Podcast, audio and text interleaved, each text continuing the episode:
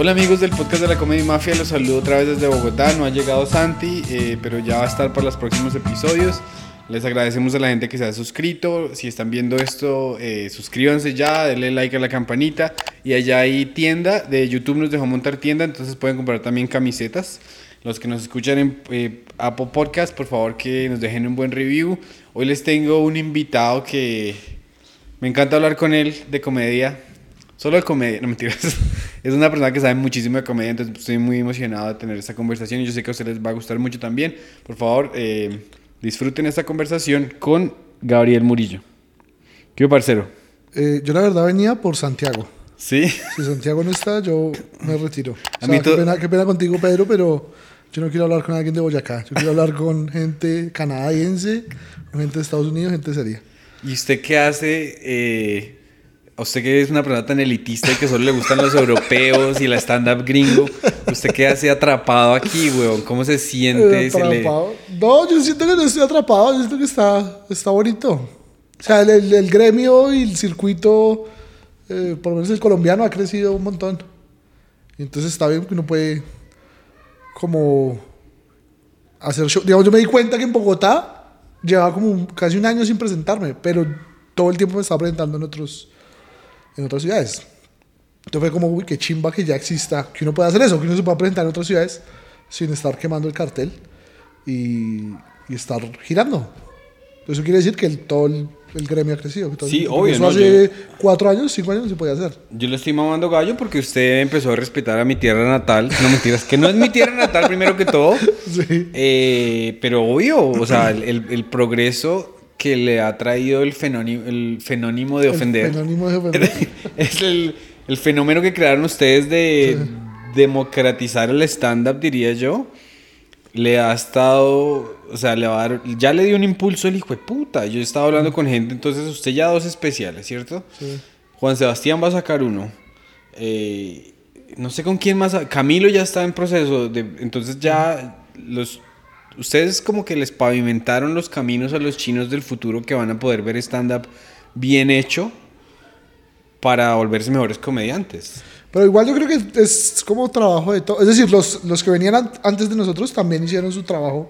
Yo creo que es lo de siempre, es la vida. Es cada uno aporta lo que puede aportar al camino. Los que vienen detrás de nosotros aportaron un pedazo, nosotros aportamos otro pedazo. Esperemos que los que vienen detrás de nosotros aporten otro pedazo y hagan otras cosas más chimbas y no sé qué puedan hacer, pero que hagan muchas cosas. La idea es que esto nunca pare. O sea, que sea autosostenible, el- el- sea como una célula que se auto... ¿Cómo se llama eso? ¿Mitosis? Sí, sí, sí. Que Me van a criticar el mitosis, porque no estoy seguro si es la mitosis o la... La, la mitosis se- es cuando se se divide. divide, eso. eso. La Sí, idea sí, es que sí. eso se siga dividiendo, siga dividiendo y que cree muchas cosas y que siga funcionando la cosa sin la necesidad de que existan solo unos en el poder. Lo de siempre, la democracia medianamente bien hecha. Que no es que se atornillen unos en el poder y ya de ahí no salgan, sino que en algún momento yo voy a dejar de ser, me voy a convertir en jacoso, en, en paila y ya me va a tocar irme por mi mierda, a retirarme en Nueva York. Pero eso contigo, es- eso es un- contigo amándonos. Eso es un miedo grandísimo que uno tiene. Eh, y yo, por ejemplo, le decía a Fabricio, porque es que estábamos en Nueva York y yo le dije, marica, es que tengo como 10 chistes de mi matrimonio. Sí. Entonces no quiero ser el man que dice, mi esposa es un fastidio, mi suegra tales. Y Fabricio me dijo, pero es que, parce, usted no está hablando de eso de manera jacosa. Usted está hablando de un conflicto preterno, un conflicto eterno. El conflicto entre parejas nunca se va a acabar. Uno tiene que darles el twist original, ¿no? Sí. Es que qué culpa si son fastidiosas. Es que, pues sí, a lo bien es que estar en pareja es muy... Sí, que la pasa, la, la ha tocado duro, Pedrito, la nueva vida de... Yo creo que yo, eh, yo creo que yo he crecido mucho, eh, pero todos los días es un, es una pelea, güey. O sea, todos los días es- hay muchas, hay muchas diferencias en el sentido de que, por ejemplo, para ellas a mí se me hace que nunca va a haber suficiente romance, siempre tiene que haber más romance. Ok. El último, eh, el último coso que tengo fue respecto a algo que mi esposa me dijo. Y usted ya me va a decir cómo puedo, digamos, dirigir esta premisa al público que lo diga acá. Divorcio, Pedrito, No, divorcio. el divorcio. Sí, sí, sí, no, yo ya tengo chistes de eso. Ya los tengo, pero. ¿Cómo claros. solucionar los problemas de matrimonio? Sí, sí, divorcio, lo más fácil. Sí. Eh, pero entonces, por ejemplo, mi esposa me decía que Que es que yo la debo, ya la debo querer a ella, la, la debo mirar como la mira un albañil. Ok. Entonces yo digo, em- entonces yo, al final yo comparo que el sexo al principio es como que usted le dieron una llave de una piscina privada en los Hamptons y usted, pues, marica, se mete todos los días y está re feliz. Pero después de cinco años usted es el dueño de la piscina y le toca mantenerla. Entonces un día el nivel de acidez está paila, no se puede meter, la semana entrante se va a meter y eso está lleno de hojas y ya no se mete, entonces después se cierra por todo el invierno, se vuelve a abrir y si usted no se tira el día que se abrió, le avisa que hay resto de manes que están que, que se quieren meter ahí. Entonces usted al final de cuentas le toca quedarse ahí y ahogarse. Yo digo, y eso es el matrimonio. Es de matrimonio. ¿Cree que eso pa- pasaría acá? Que, que la la gente lo...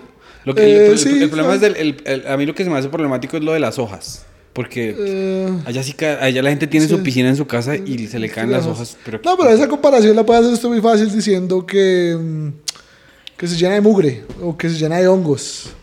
Ah, ya, ya, se está yendo ya. más... Sí, porque el- el- estamos. eh, el, No, no, sí, usted sí ya, usted ya, se está, ya se puso más, civil, as- el civil, más perdón, asqueroso. Sí, pero, es, pero aplica. ¿Le, le entendí bien la metáfora Sí, o, claro, o claro. estoy perdido? Sí, no, no, usted no, dijo me- Hamptons y ya me puso en otro mundo. Ya, ya, ya. Ya me mandó para la mierda. Eh, no, pero se entiende, sí. Obviamente no vaya a decir Hamptons, ¿no? Eh, diga Piscilago. O en Melgar o lo que sea. En Bogotá, ¿no? Sí, Puede ser obvio, obvio. Claro, claro. Sí, esas palabras, o sea, hay una palabra que lo puede sacar a uno Sí, sí, sí. completamente de, la historia. Venga, y entonces, ¿qué proyectos se ha cagado usted por errores técnicos? Uf, un poco de grabaciones de, de comedia barata que han quedado mal por, porque no que- quedó grabando el audio. Me pasó una en Sogamoso, de hecho, en cerca de su tierra natal. Que yo estaba grabando, estaba grabando con la cámara y el audio aparte, obviamente. Y eh, no sé, se me olvidó darle grabar al audio. Y esa noche salió un show, el hijo de puta, improvisé re bien, como 15 minutos, o sea, todo perfecto, todo perfecto. Y el video quedó re lindo y tal, pero el audio una mierda porque el audio quedó grabado desde la cámara. Entonces el audio quedó inservible porque no. Y entonces me di cuenta, como faltando 10 minutos para bajarme, porque hago como un chiste y en el chiste me acerco al, al parlante donde estaba la grabadora. Y cuando volteo a mirar la grabadora me doy cuenta que no le di grabar. Y fue como, no. Qué dolor de huevos, parce. puta. Sí, porque tras del hecho había sido una noche, esas noches que le salen unos redondas. Sí, claro. Todo le sale bien. Y fue como, "Jue- puta vida. ¿Usted cada vez que se para, graba siempre, siempre, siempre? No, no otras veces. Cuando estoy haciendo comedia barata grabo. Eh, pero a mí no me gusta, yo soy re malo escuchándome y viéndome. Pero yo sé que igual le toca hacerlo y hace parte del proceso, porque uno aprende mucho. Cuando usted se comienza a ver grabado, es cuando se ve todos los errores y todas las fallas. Y yo, uy, qué asco, y yo, ¿por qué dije eso? Uy, porque me paro así, uy, es, uno se ve todos los, todos los errores. Sí, claro. Entonces es muy necesario verse, pero a mí me da mucho asco verme. Entonces es un problema. Entonces yo me inventé ese de comedia barata también para hacer ese ejercicio de grabarme y verme. Eh, pero es re difícil. Pero no lo hago tanto como debería hacerlo. Sí, es que lo que pasa, yo a veces no lo hago porque, digamos, salgo de Nueva York y entonces me paré tres veces a decir la misma mierda. Sí. Entonces ahora yo voy camino a la casa, pues prefiero verme algo en HBO que verme a mí mismo, huevón. Es un fastidio, pero ahorita que estuvimos de gira con los colombianos y eso... ¿Cómo les fue en la gira? Bien, pues, eh, no. Mundo mundial, eso Eh, hijo de puta conocieron todo Estados Unidos. Est- Estuvo, estuvo chévere, estuvo, no nos dimos el tiempo de salir a pasear y eso, sino era viaje y viaje y viaje y viaje. Eh, colombianos, los hay. Sí. Algunos shows nos llegaron resto de gente, algunos shows nos llegaron 25. Eh, algunos shows de 25 fueron mejores que los que llegaron Sí. ciento y pucho. Pero yo digo que cuando ustedes vayan allá a hacer eso, eso va a ser una chimba, weón. Porque es que eh, creo que hay como dos millones de colombianos allá, marica. Entonces estuvo chévere, estuvo muy chévere y siempre nos llegaba gente de que, eh, ¿cuándo, ¿cuándo van a ir con Ibra? ¿Cuándo van a ir con los de Conánimo, el gordo? Yo no sé qué. Entonces el público está ya esperándolos. Creo que me hace falta la visa, casi nada. Se malparida visa. Que yo no soy una persona importante como tú, Pedrito, que te dan No, visa. a mí me la negaron dos veces, güey. Dos veces. Yo fui la tercera ya Sí. es una mamera. Pero bien, el todo es que como yo estaba aburrido en el hotel, entonces ya me obligué o me tocaba estar en el camerino mientras estos manes hacían su mismo set por enésima vez. Sí. Entonces yo me llevé mis audífonos y empezaba a escucharme y cada vez había por ahí unas cuatro líneas que funcionaban Sí. de las que yo no me acordaba porque uno está en ese trance de estar ahí Sí. en el escenario. Entonces sí descubrí que es muy importante. No, es muy importante. ¿Lo voy a hacer? No lo voy a hacer, pero es muy importante, sería muy bonito. Sería muy bonito tener la disciplina de hacerlo. Yo también digo lo mismo. Es muy importante porque, digamos, pasa eso. Pasa que usted, cuando se está escuchando, se le ocurre otro remate sobre el mismo tema. Dice, Ay, vea, este chiste pusieron acá. O comienza a escuchar chistes que no, que se le olvidan. Que usted los dijo esa noche, pero que después se le olvidaron. Pero Me pasó que estoy editando el especial. eh, y me pasó que se, toda, puta, todo el año que llevé trabajando en material, había un chiste. Habían dos chistes que no me gustaban, dentro, dos remates dentro de la hora que yo decía, ahí hay un mejor, hay un mejor remate, pero no se me ocurrió, no se me ocurrió, no se me ocurrió. Y viendo el especial, o sea, ya ahorita, hace dos días, se me ocurrió uno de esos dos remates que me hacían falta, se me ocurrió el remate que era, dije, ah, güey, puta, este era, este era mucho mejor remate que el que está ahí. Pero pues ya no se puede hacer nada, me toca llorar. Sí, eso siempre pasa, siempre, Siempre pasa. pasa, Yo, siempre yo pasa. de hecho me vi por primera vez eh, su especial, que días me lo vi y me pareció una chimba. Y hubo dos momentos, o sea, allá en Estados Unidos siempre dicen, no, marica, me llamó Andrew Schultz y me dijo este remate, ya, ah, puta, pero lo grabé ayer, tal, eso siempre va a pasar. Sí. Y a mí se me ocurrieron dos remates, yo dije, pues, ¿para qué los anoto si especial ya salió? Igual Gabriel no me va a escuchar, porque uno nunca, es- uno, uno a veces nunca escucha, Sí. uno le, le botan líneas y uno sabe como, ay, Ah, sí, sí, por el culo, a mí qué me importa, yo soy mejor que usted, o sea, uno, es- uno es todo creído. A mí, güey. a mí no me dé líneas, me paría. Pero, Eh. pero a mí me dijo, eh, ¿usted con quién tallerea?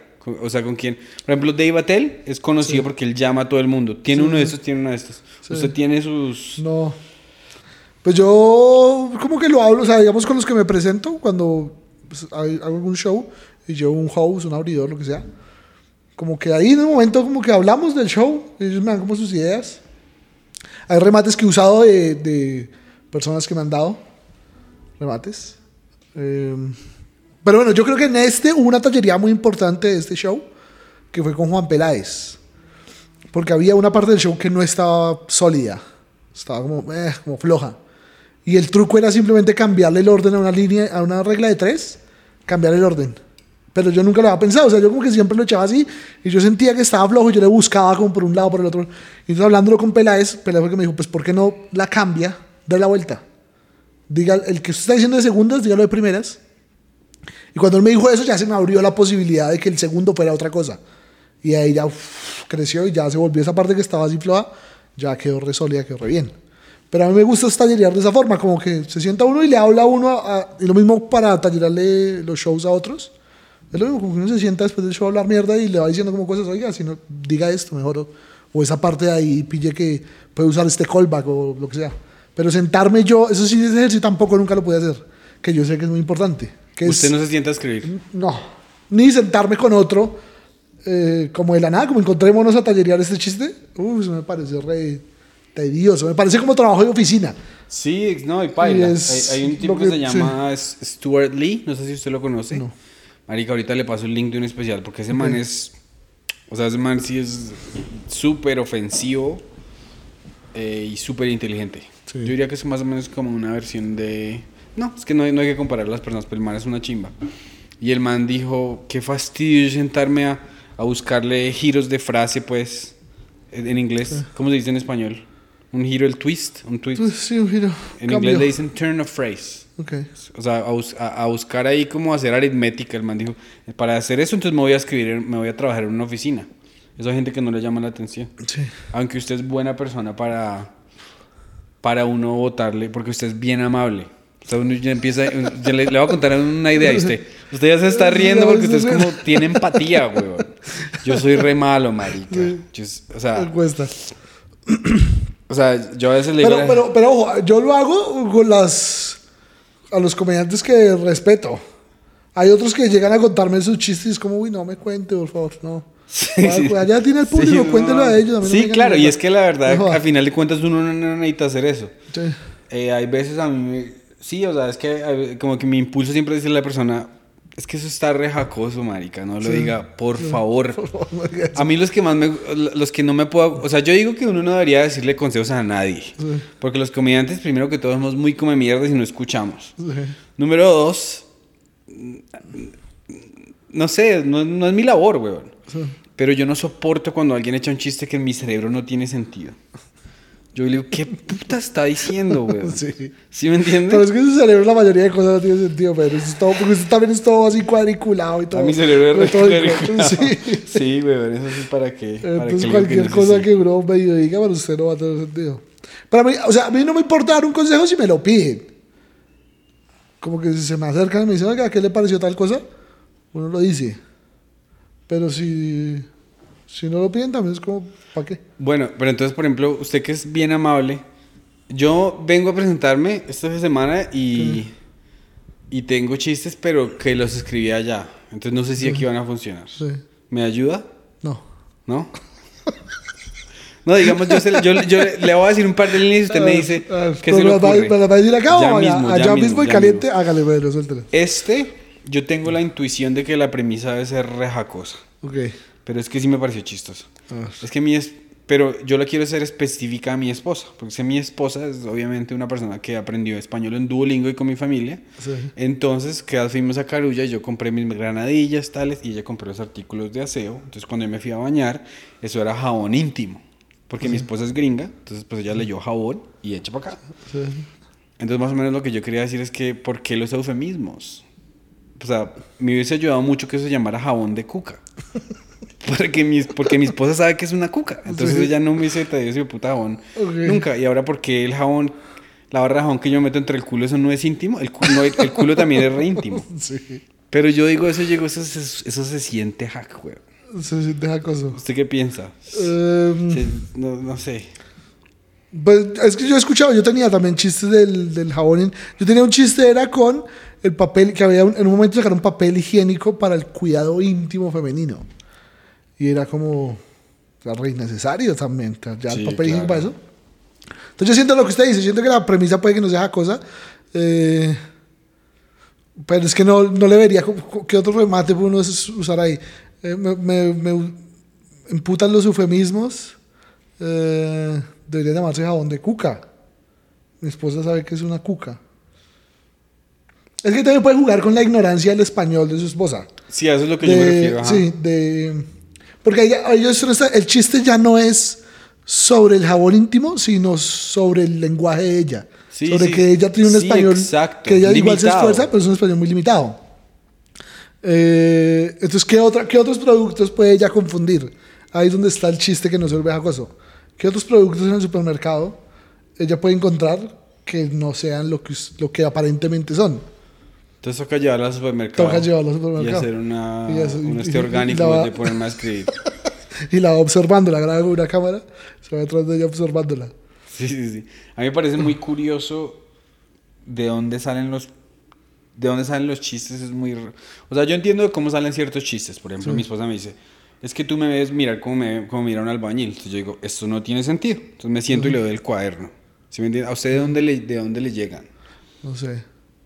Pues llegué, a- ayer, ayer me salió un chiste todo estúpido que lo probé ayer en el Open y no funcionó claramente. ok Pero el, el chiste es que eh, mi abuela, mi abuela era boyacense. sí Y digo era porque se mandó a poner tetas y ahora es paisa. ok ya, ya, Es un ya. chiste re estúpido. Sí, es algo muy absurdo. Pero, sí, pero yo estaba, estaba yo como en la cama pensando en mi abuela, pensando, no me acuerdo por qué estaba pensando en mi abuela, pero dije, ya era boyacense, no sé qué, y como que se me ocurrió el twist de, era, pero no era porque ya esté muerta, que es lo que aparenta la primera frase cuando usted le dice mi abuela era, parece que está muerta, Eh, pero no sé por qué me llegó a la cabeza la idea de ahora no, porque tal, tal, tal. Y después dije, el chiste se puede hacer de muchas versiones, tiene muchos remates, porque es la misma estructura. Mi abuela era boyacense, y digo era porque comenzó a leer perico y ahora es caleña. Eh, o digo era. sí sí sí ya, claro claro o digo era porque se le olvidó leer y ahora es costeña.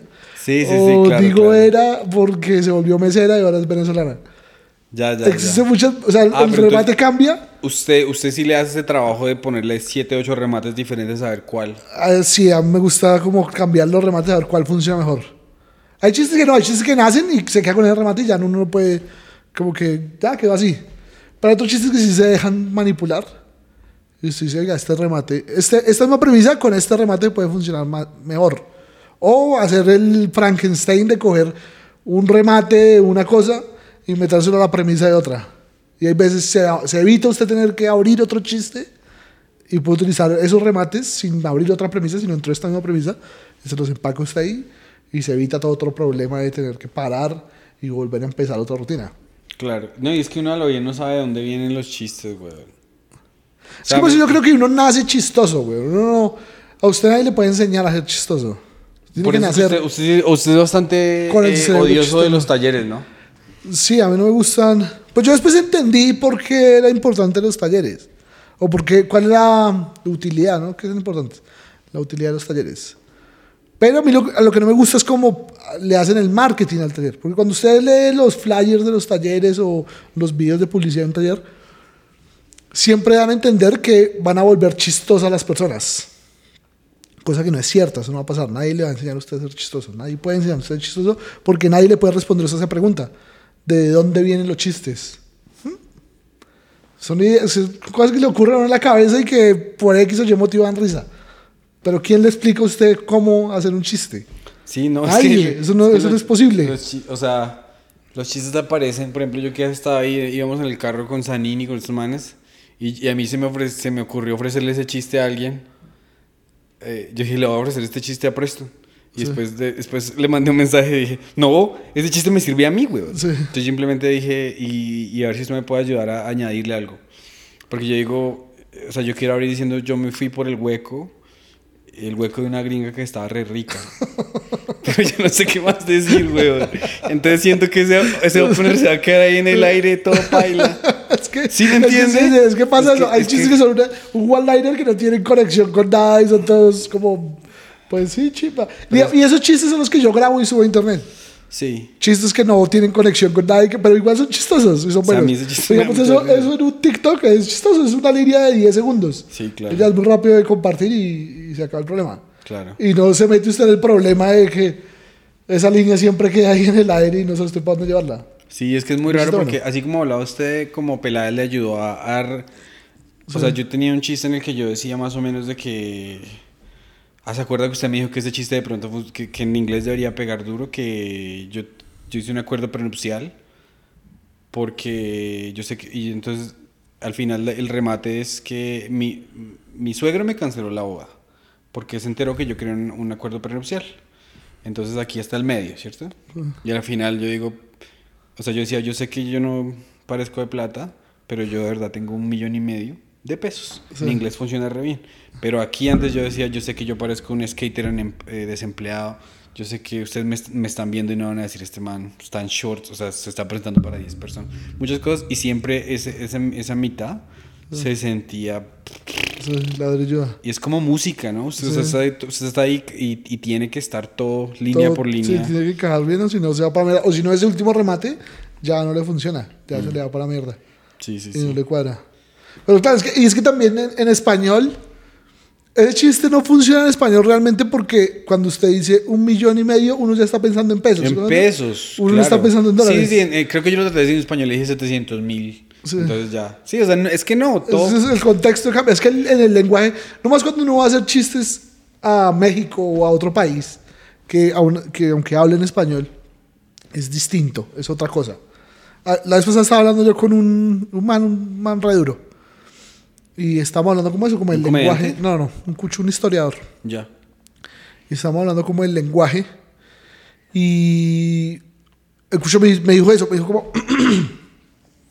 me dijo como es que, es que aunque sea el mismo español, en- en- desde México hasta Argentina, la operación matemática es distinta. Entonces le dije, ¿cómo así? Me dijo, sí, el orden de los factores sí altera el resultado. El español que nosotros usamos para la vida diaria nos hacemos entender, porque es español. Pero para ustedes los comediantes sí es importante dónde está cada palabra dentro de una rutina, dentro de un chiste. Y en el español que ellos usan acá, el, el- el conjunto de palabras cambia. Entonces me da como ejemplos y tal. Y yo lo entendí, pero no lo entendí. Y un día, hablando con un comediante, estábamos como en un open, y nosotros acá decimos, ¿usted se va a parar? Cuando le preguntamos si se va a subir al escenario a hacer chistes, ¿usted se va a parar? Ellos allá dicen, ¿usted se para? La, la palabra cambia. Ujú. En el español normal es lo mismo y se entiende. Pero cuando usted está en el escenario y, la- y le da la vuelta a las palabras, el remate, todo le cambia. Ya es distinto. Poner esa palabra en otro sitio es distinto. Entonces, claro, cuando la gente está acostumbrada a escuchar un lenguaje normal y usted sube al escenario y les habla otro lenguaje mientras le hacen la traducción en su cabeza, si sean milisegundos, Ya, Ya se perdió, se fue para. Yo le dije Hamptons y usted, ¿qué Hamptons? ¿Qué? Esa- esa. Por ejemplo, nomás cuando yo fui a México, yo le dije, me voy a parar y los comentarios me decían, te vas a subir. Y yo, ay, Es- tan marica, si no es de mi pipí, es Sí, que sí, así sí. se dice. Eso, pero- se dice en mi país. Eso, y solamente esos, esos pequeños detalles ya en, eh, con el público en vivo, eso hace que haya risa o que no haya risa. Porque ya mientras hacen la traducción en su cabeza, ya se jodió. Pues peor aún en inglés, que es otro idioma totalmente distinto. Entonces por eso digamos a Preston, que es comediante gringo que está por acá, sí, sí. ese marica es muy chistoso en inglés, weón, pero es muy chistoso. Y entonces él hay veces quiere probar los chistes en inglés, como hacerles una traducción al español, y la mayoría no le funcionan porque no, porque es, el chiste original está en inglés. Eso no va, traducirlo no va para ningún lado. Sí, a uno le toca escribir desde... O sea, sí, y a la vez yo ya me estoy dando cuenta que eh, yo a veces ya estoy hablando de una cosa que la cosa es chistosa en sí. Entonces, sí, a veces sí funciona en el uno y en el otro. Pero eso fue lo que le dijo Louis a Vallarta. Le dijo, marica, escriba de cero, weón. Escriba de cero porque si no va a... Yo lo quiero ver a usted allá ir a comer mierda.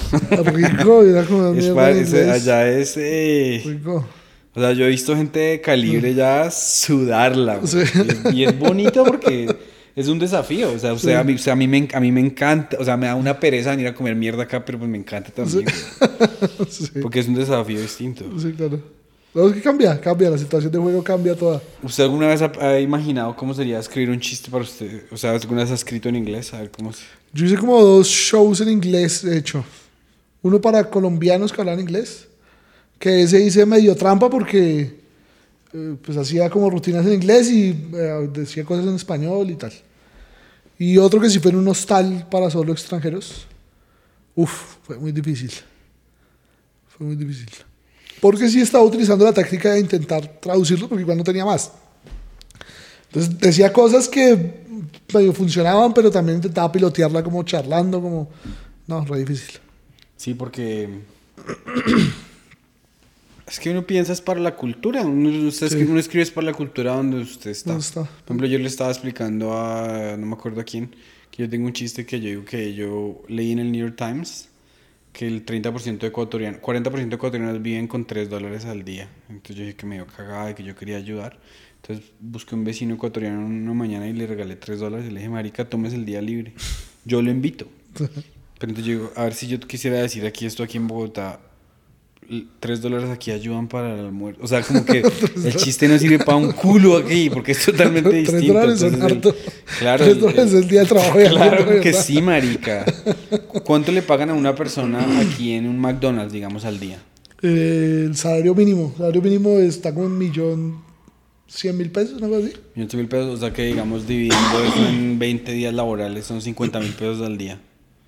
¿Sí? Sí. Muy poquito, güey. Muy paila. Y 50 mil pesos son como 10 dólares. Pues, marica. 12, es- como 3 dólares. Sí, o sea, por ejemplo, mi esposa y yo salimos a almorzar hoy aquí en un restaurante al pie, que yo me comí un corte de carne, pues un churrasco, una delicia, Sí. eh, que me valió 40 mil pesos, que son 10 dólares, que con 10 dólares yo no me, me compro un sándwich de, de pollo congelado asqueroso de allá, güey. ¿Cuánto vale un almuerzo? Un corrientazo allá, ¿cuánto vale?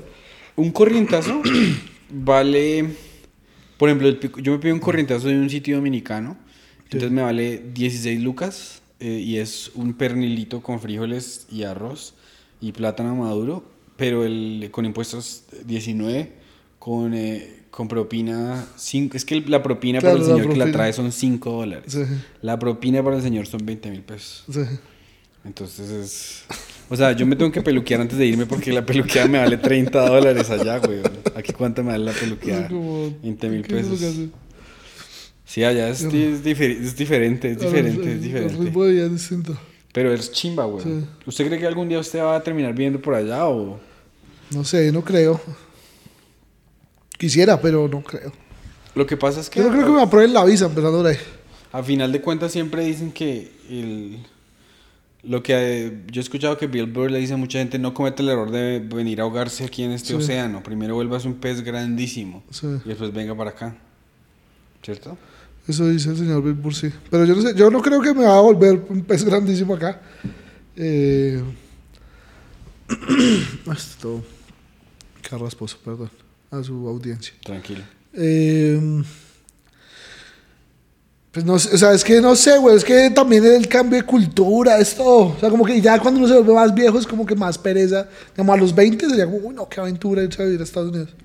Ahorita es como, uff, pues si quiero ir como a pasear y a chimbear, pero, pero como irme a vivir allá, no sé, me parece como, ya, ya no la veo tan cercana esa idea. Ya, me parece ya. como algo más como raro, como todo lo que tocaría cambiar. Es como, uff, no. Sí, lo que pasa es que el contenido de calidad se puede hacer en cualquier parte ahora. Sí, O sea, a veces yo me pongo a pensar, por ejemplo, esto que es algo, es algo muy chiquito. Es un proyecto muy chiquito y tales, pero a mí a veces me escribe un man por allá de, no sé, güey, del Cauca. Aquí lo escuchamos en el Cauca. Yo, yo trabajo en, en- en un telemarketing y cuando estoy aburrido me voy a mi casa y escucho esto. Eso me parece mucho más fascinante sí. que hacer reír a unos 100 gringos ahí que pues... No sé, o sea, como que Pero ustedes, algo- ¿cómo les ha ido con la Comedy Mafia? ¿Se han Pues- sentido que han ido creciendo? ¿Cómo han sentido el proyecto? Pues cuando usted viene, crecemos resto, weón. Cuando, cuando, cuando le hacemos entrevista a Gabriel Murillo, crecemos resto. Eh, no, pues yo creo que nosotros eh, llegamos como a 10 mil y estamos ahí subiendo, pero muy lentico, muy lentico. O sea, tienen 10 mil 10 suscriptores, mil en- suscriptores. en YouTube. Sí. Es que YouTube es la más difícil, ¿no? YouTube es la, la complicada. Lo que pasa es que yo, marica, ¿cómo le digo? O sea, yo no, yo no soy experto en eso de, de cómo ser repopular en cosas. ¿Sí me entiendes? Yo tengo mi trabajito de escribir tele y me encanta, weón. ¿Cómo le ha ido usted Bien, escribiendo? bien, ¿Cómo bien. ya esa- ¿Podemos hablar de las series que Sí, está claro que subiendo? sí, claro que sí. Eh, yo me quedé en que estaba escribiendo una con Michael Schur Sí, sí, sí. Eh, para Amazon, ¿era? Sí, sí, sí. hay- hay No, para NBC. no, no, hay, hay una, es que es eh, NBC Productions, pero es para una nueva aplicación que se llama Freebie, que es un subcanal de que lo van a sacar solo en Estados Unidos, ojalá lo saquen en todo el mundo. Sí, Eh, bien, escribimos y yo estuve en, en Albuquerque, en New México, Sí. que después de Breaking Bad se volvió un lugar donde filman muchas cosas. 45 grados, marica, y yo ahí... No, que Pedro escriba un remate alternativo. ¿Qué remate alternativo? Marica, yo me creía era para la casa. O sea, la oportunidad más chimba de mi vida. Sí. Pero yo soy tan nena que yo no quería trabajar, güey.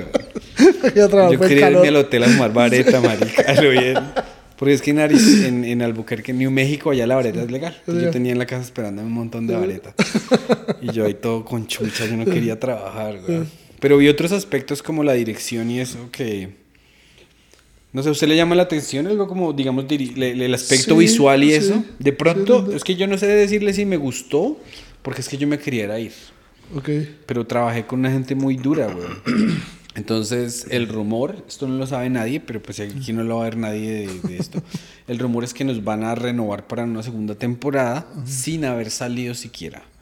Porque supuestamente les gustó el producto y, y manejamos muy bien el presupuesto. Entonces creo que Amazon está diciendo, pues esta calidad por este precio, hágale Hágale. más. Entonces, quién sabe. Bueno, me Y usted, alegra. usted, ti- usted tiene eh, algunos proyectos en secreto, ¿no? Proyectos que, que sí, están tengo un par de proyectos en secreto que bastante ojalá algún día- bonitos. ojalá algún día salgan al ¿Y aire. ¿Cuándo van a salir esos proyectos secretos? Bueno, real- yo quisiera que saliera este año. Yo quisiera que saliera este año, sino que es que necesito mucha gente. O sea, es que estoy haciendo todo el trabajo yo solo. Ajá. Y pues a mí me gusta hacerlo, pero es demorado. O sea, si tú no tienes más gente, pues le rinde más.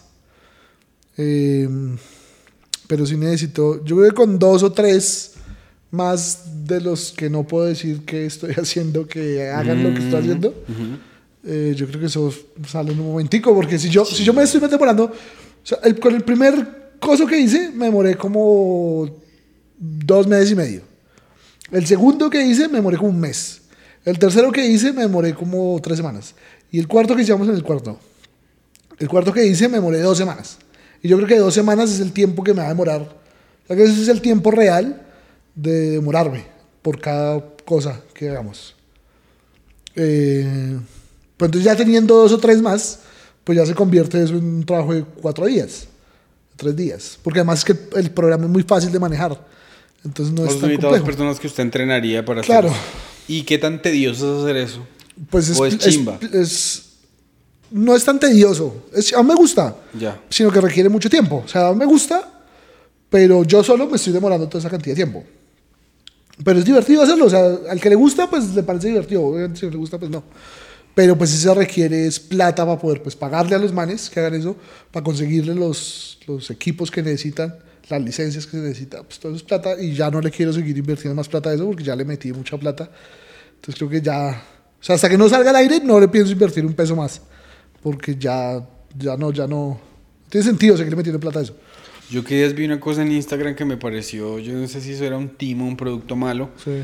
pero era sobre para lograr los mismos efectos de lo que está haciendo usted con un traje. Sí, ¿Eso es verdad? sí, sí se puede. ¿Y es muy caro o qué? Eh, sí, es caro. Ese traje es caro. Yo conseguí, o sea, dentro del programa eh, hay una aplicación que usted puede hacer eso con el Kinect del Xbox. Pero no lo coge tan bien, lo coge como raro. Pero con el programa, o sea, ese programa tiene también la aplicación para hacerlo con el traje. Mm, Pero pues el traje sí es carísimo, vale como 4 mil dólares, una cosa así. ush, Es caro. Mucha plata. Mucha Oiga, y en, el- en términos, o sea, el elegir eh, ese formato en vez de un formato que es como el formato de, de personas reales, Sí. ¿qué, lo, ¿qué lo orientó a usted hasta irse más bien a eso? Uf, no sé, weón. Eh, lo que pasa es que yo había querido ser. Ya, ya toca hablar de esta mierda. Ahí lo está bien camuflado, güey. está bien camuflado. Está bien camuflado. No tiene ni puta idea. La gente toda perdida de qué están hablando. ¿De qué están hablando? Que lo que dice, ya, ya quitaron el video. Ay, ya. putas bobos que están hablando. Proyectos secretos, todos maricas. Como si estuviéramos hablando del proyecto Manhattan, de la bomba nuclear. de la CIA. Eh, yo desde hacía rato quería hacer animación. Ya. desde hacía rato, desde pandemia. Nosotros con días habíamos escrito una cosa para hacerlo animada, pero cuando llegamos a producirlo, cuando llegó el momento de producir el guion, me di cuenta que era muy caro. Era muy caro. Ah, Producir- en persona. No, no, en animación. En animación, perdón, sí. Era muy caro animar eso que habíamos escrito. Entonces fue como, bueno. Entonces la idea quedó ahí, el guion quedó ahí, es un guion de una película. Que también me parece que es muy chimba. Algún día pienso producirla, cuando tenga plata. ¿Y cuánto cuesta eso? Esa película costaba como 500 millones de pesos. ¿Qué? ¿Y quién le cotizó eso? Por ahí nos pusimos a averiguar. eh, y esa animación en 2D. Mucha plata. Es mucha plata. ¿sí? Es una que la animación sale carísima. Y eso que eso es barato. Porque eso traducido en dólares son como apenas como 200 mil dólares. Porque así. yo estaba hablando con. Yo estaba hablando con. Eh, Duan hace ratico y yo le dije que el. Yo averigüé que cada capítulo de la serie en la que yo escribí vale hacerlo 60 millones de dólares. Pero entonces, ¿cuánto valdrá hacer un capítulo de Rick and Morty? Imagina usted. Es, mu- es mucho más barato. Mucho más barato hacer Claro, animación que en claro, vida real. Claro. O sea, ya, o sea, Rick barato. valdrá por ahí que. No sé, pero es- no vale 60 millones de dólares, pero ni a bata. Eso debe valer menos. La animación es muy barata de hacer. Dentro del contexto de. De las otras, De las Sí, otras claro, cosas. porque 500 millones de pesos son. Es que 500 millones de pesos en dólares no es nada. Por eso son 200 mil dólares. Ya. Eso no vale No, 150. prender, eso no vale prender la cámara que usa para grabar lo que se está grabando. Sí, no, no, no, no, no, ni idea. No, no, ni eso no vale la, la batería de esa cámara no vale la mierda. No, o sea, yo la verdad me pongo a contar, yo estoy putas, ¿cómo gastan tanta plata? Pero es que tienen unos crews como de Sí. 150 personas en sindicato y. Todo eso es carísimo, todo es carísimo. Entonces la animación dentro de sus, dentro de sus cosas es barato, pero igual es carísimo. Eh, entonces eso quedó ahí como, como ahí, como archivado. El guion está, el guion a mí me parece muy chima, me parece muy bacano. Eh, Usted nunca me deja leer sus guiones, güey. No, es que No me me, canso de, de No me da preguntarle. pena mandarles. Eh, entonces eso quedó ahí, tal, tal, y ya después pasó pandemia, una cosa la otra. Y después a mí se me ocurrió la idea. Es que si ya lo digo, ya se- no quiero decirlo porque No, puede, que, diga, no puede que no salga al aire nunca y me comprometo con cosas que no. Pero después se me ocurrió a mí la idea de hacer la otra cosa. Ya. Como que con el formato, con el formato de falso documental. Estaba viendo como cosas de falso documental y dije como, uy, este, este formato en este medio Sería muy chimba. Y después se me ocurrió el lugar donde ocurre todo. Y fue como, uy, uy, uy, uy, uy, eso está bueno. Tenía la idea en la cabeza. Y después yo estaba viendo, eh, hay un programa en YouTube que se llama VFX Artists React. No sé si lo he pillado. No. Son unos manes que hacen efectos visuales. Y los manes ven películas y como que Reaccionan. reaccionan y le dicen a uno, ve, eso, eso lo hicieron así, no sé qué, es muy bacano. Y hablan de películas, de animación, de eh, dobles de riesgo, no tienen como varias secciones. Y uno de esos estaban hablando de animación.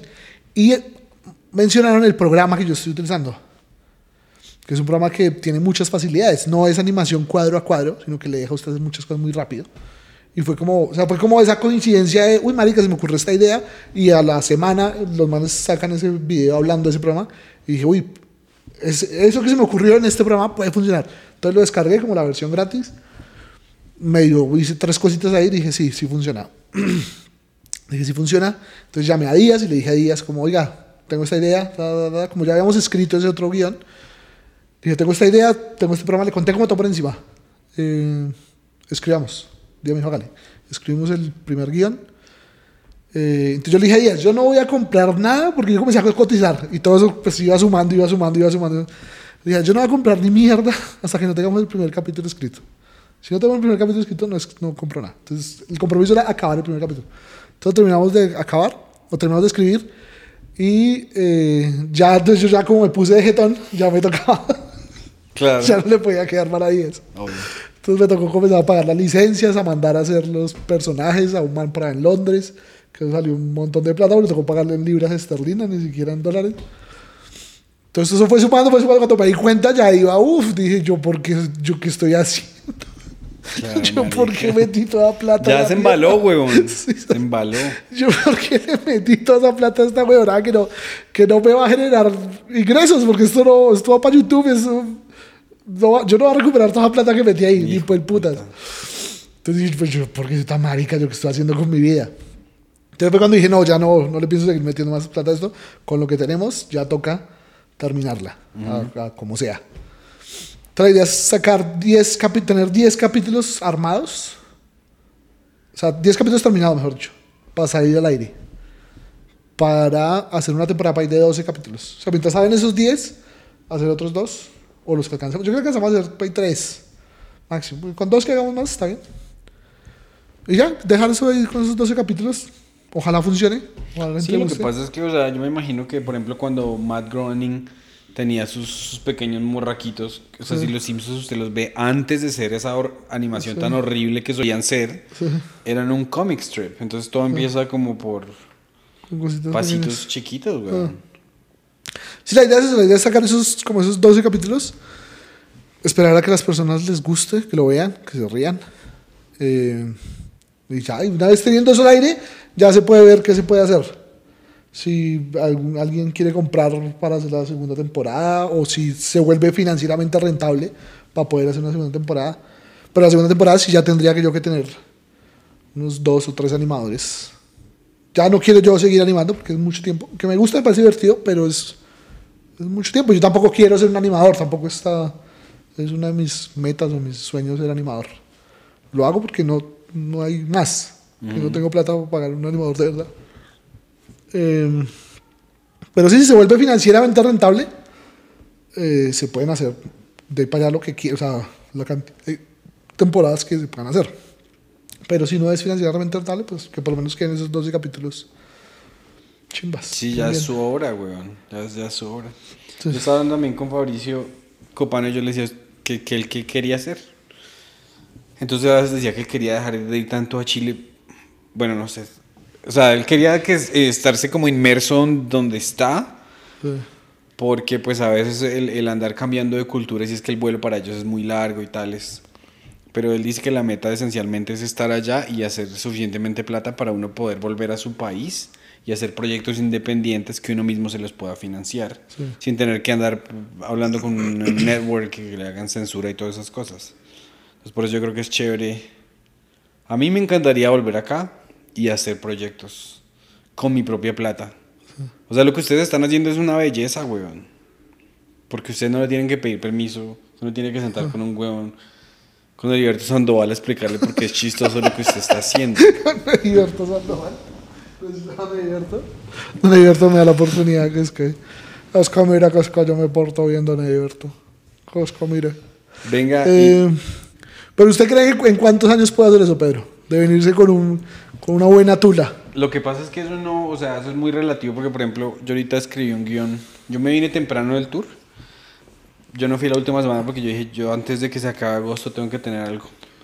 Y escribí, escribí un guion ahí del, de, de las tripas de cuando mi papá trabajaba en una fábrica de galletas hasta que se le caían los brazos y cuando mi hermana la, se la querían llevar de modelo, pero era pura mierda y cuando mi mamá estaba cazando un ratón en la casa y cuando yo quería estudiar en Harvard, pero me tocaba trabajar en Dunkin' Donuts, ¿entiendes? Entonces escribí un guion. pero, pero, de hecho, a su hermana la querían llevar de moda. En esa época que estaba de moda la trata de blancas.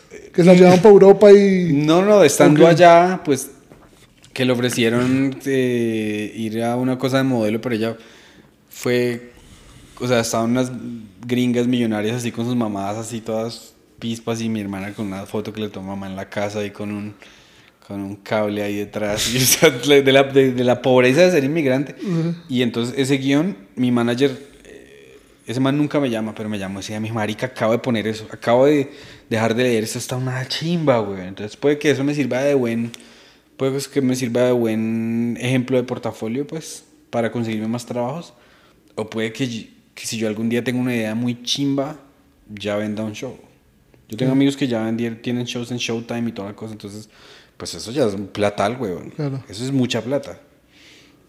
Pero pues como que puede que pase, puede que en, en un año puede que nunca pase. Entonces, no sé, weón. No sé.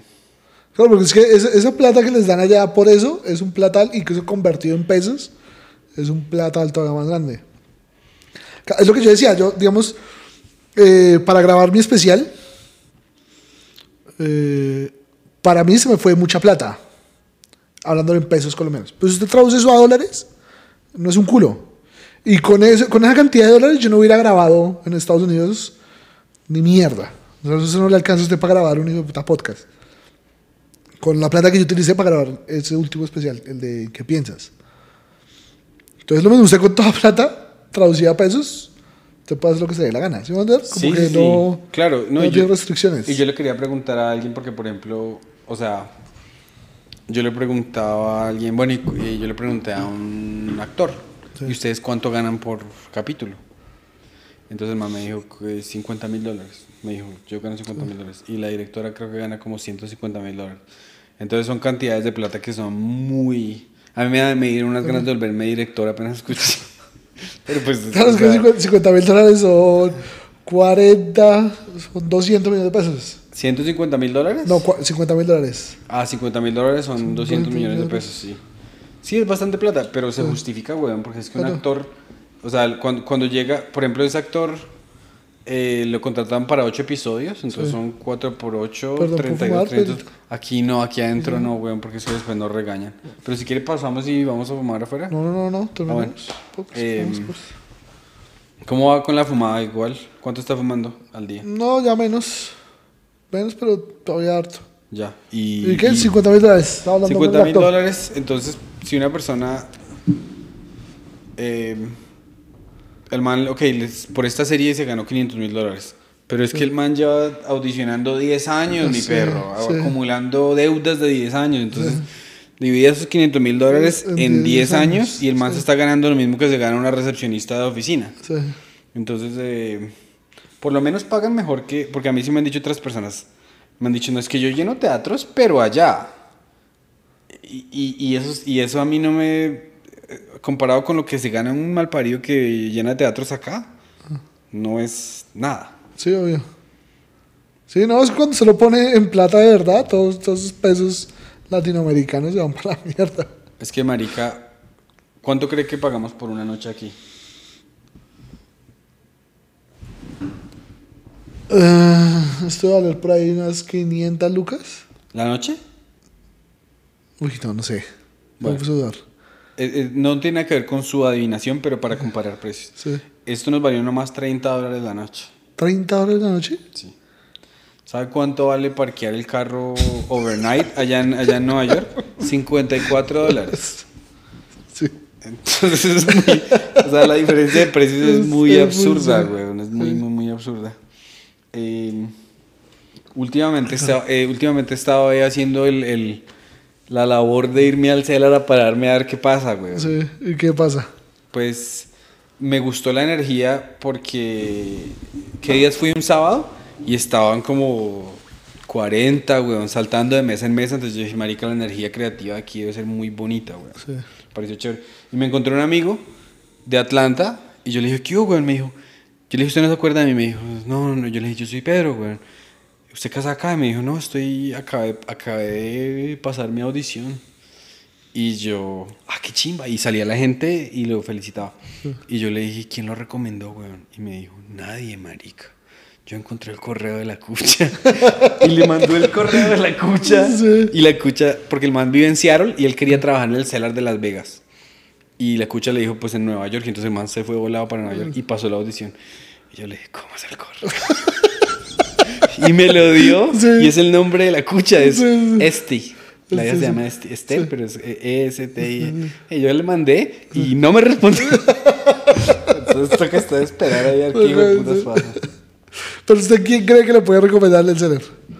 Eh, ¿Quién de sus amigos ya ha pasado en el celer? Lo que pasa es que, ¿cómo le digo yo, weón? Yo, por alguna razón, o sea, yo, con- yo no conozco a Mark Norman y yo conozco a Joe List y los manes, pues, ellos me han visto y me dicen, marica, qué chimba, usted, le- usted lo hace muy bien. Sí. Pero ellos tienen un, ellos, ya- ellos ya tienen un, o sea, ellos les dan una recomendación al año. Y ellos ya tienen un círculo tan grande de gente que se lo merece, weón. que yo tendría que ser muy prodigio para que unos manes se vote y me recomiende. Pero por, eso es por un lado. Pero por otro lado, puede que Fabricio pase mañana y en tres meses ya me recomiende. No se sabe, porque Fabricio acaba de ser de New Face de Just for Laughs. Se sabe que más o menos que es sí. Just for Laughs. Fabricio lo llamaron, weón.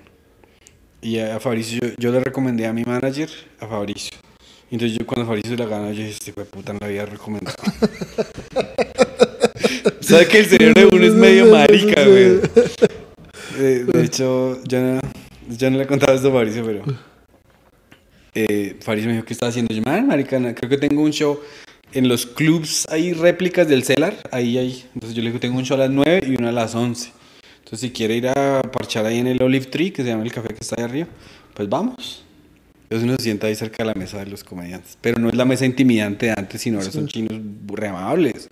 A veces ellos vienen y se les sientan en la mesa de uno, ¿qué más amigos? No, está- no, no hay nadie con quien hablar. Y yo, siéntate, siéntate y recomiéndame.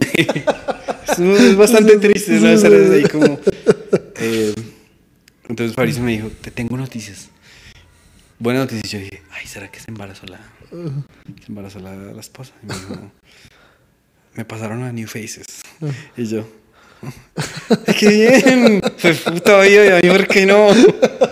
Envidias bobas y eso que, o sea, New Faces y eso ya, ya, ya nada vale huevo. Usted es New Face, pero, o sea, Sí, esos es que esos festivales ya no lo hacen, ya no, ya no son make it, make it or break it. Esos festivales antes sí era, antes era muy bru- brutal. O sea, es muy bonito que lo haya obtenido. sí, Eh, uno, pero uno tiene que ir allá con respaldo. No, sí hay, o sea, sí hay gente que va y lo sacan para estar en el live. Sí. Pero a mí me parece más bonito las cosas como les hacen ustedes. mal. No. Pues es que no, a ustedes los obligó el hecho de que no haya quien irle. Claro, es que aquí no hay, no existía quien, o no existe todavía, quien ir- aquí no existe el New Faces. Exacto. eso. Sí, sí, sí, a mí, a mí o sea, el- la desventaja de uno estar allá en Nueva York es que hasta hace poquito estábamos enamorados de la mentalidad de que íbamos a ir al Tonight Show y iba a llegar o al show de Letterman, como le pasó a Gaffigan y, uy, usted es un duro, ya tiene su show, 40 millones, tome lo que quiera, entonces uno pensaba así. Pero entonces a ustedes el hecho de que ustedes, usted dijo, bueno, Estados Felices es jacoso. La industria me vale. Yo no quiero que me escriban el viaje 4 Gabriel Murillo. ¿Sí me entiendes? Usted dijo, pues no hay nadie, lo voy a hacer yo mismo. Pues claro, lo que pasa es que, sí, lo que pasa es que aquí no, como no hay industria, o sea, allá ustedes tienen una industria a la cual subirse, tienen un tren al cual subirse, entonces buscan las formas de subirse al tren. Aquí no existen ni siquiera las vías del tren para subirse. Entonces aquí toca echar pata y mirar en el camino a ver qué, qué tiendas encuentra uno por ahí donde puede echar chocorramo y yogo yogo, porque no hay más. Sí. Entonces, entonces la mentalidad es distinta. La mentalidad de uno estar allá es cómo me subo a la industria, cómo me meto en el- dentro de esa industria. Porque ya no hay que crear nada, ya está todo creado Claro. en cuanto a la industria. Aquí no hay nada creado. Aquí todo está hecho con las uñas y a las malas y mal hecho también. Entonces también esa necesidad de quiero hacerlo, pero no hay no hay dónde hacerlo, entonces me toca a mí hacerlo, porque no hay con quién. El hecho de eso de grabar un especial de comedia, ¿qui- qui- ¿quién me graba a mí un especial de comedia? Pues la rosca de Netflix, pues yo no conozco a nadie allá de Netflix, entonces me toca, hacer- me toca hacerlo a mí solo porque no, no es porque yo quiera hacerlo. Yo quisiera poderle decir a un man, tome, hágalo usted y diríjalo y yo llego y me paro a las 8 de la noche y grabo y ya me voy para mi casa a dormir. ya, sí, claro. Pero mire el desastre que hicieron con lo que grabaron acá, de Locombianos. ¿De qué? ¿Usted ni siquiera ha visto eso? Sí, yo vi unos comentarios. Volvieron mierda, o sea, el set todo de mal gusto y con una guacamaya y una señora vendiendo cocadas y un gallo pasando por el escenario para que se sintiera colombiano. A mí, a mí eso me pareció lo más, o sea, el insulto más Es- grande del mundo, weón. Eso Había mismo. que replicar una cortina atrás, una cortina azulita y una buena luz. Nada más, es que, es que para el stand-up no se necesita nada más. Pero es que aquí como estamos acostumbrados al, al stand-up de sábados felices, entonces claro, quieren que todo se vea como, como folclórico. Colombia es folclore, entonces todo tiene que ser folclórico, todo tiene que ser amarillo y naranja y rojo y rosado y tal. Y no, no es necesario así, también puede ser paila, sobrio, puede ser, paila, puede ser muy discreto en lo que hace. Sí. No es necesario tanta bulla. Sí, esas. Oiga, y de las de em, esas ideas que tiene nuevas, cuénteme una de las nuevas ideas que tiene, que no le funcionaron ayer.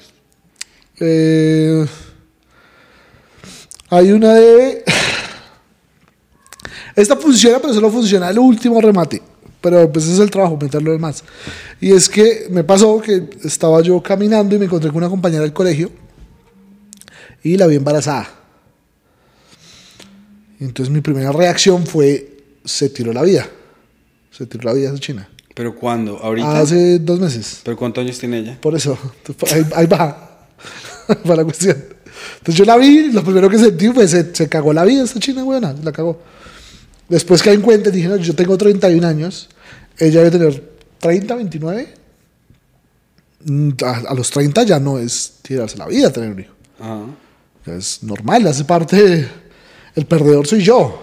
Yo soy el perdedor que está caminando solo por un centro comercial buscando un KFC porque no quedé lleno en el McDonald's.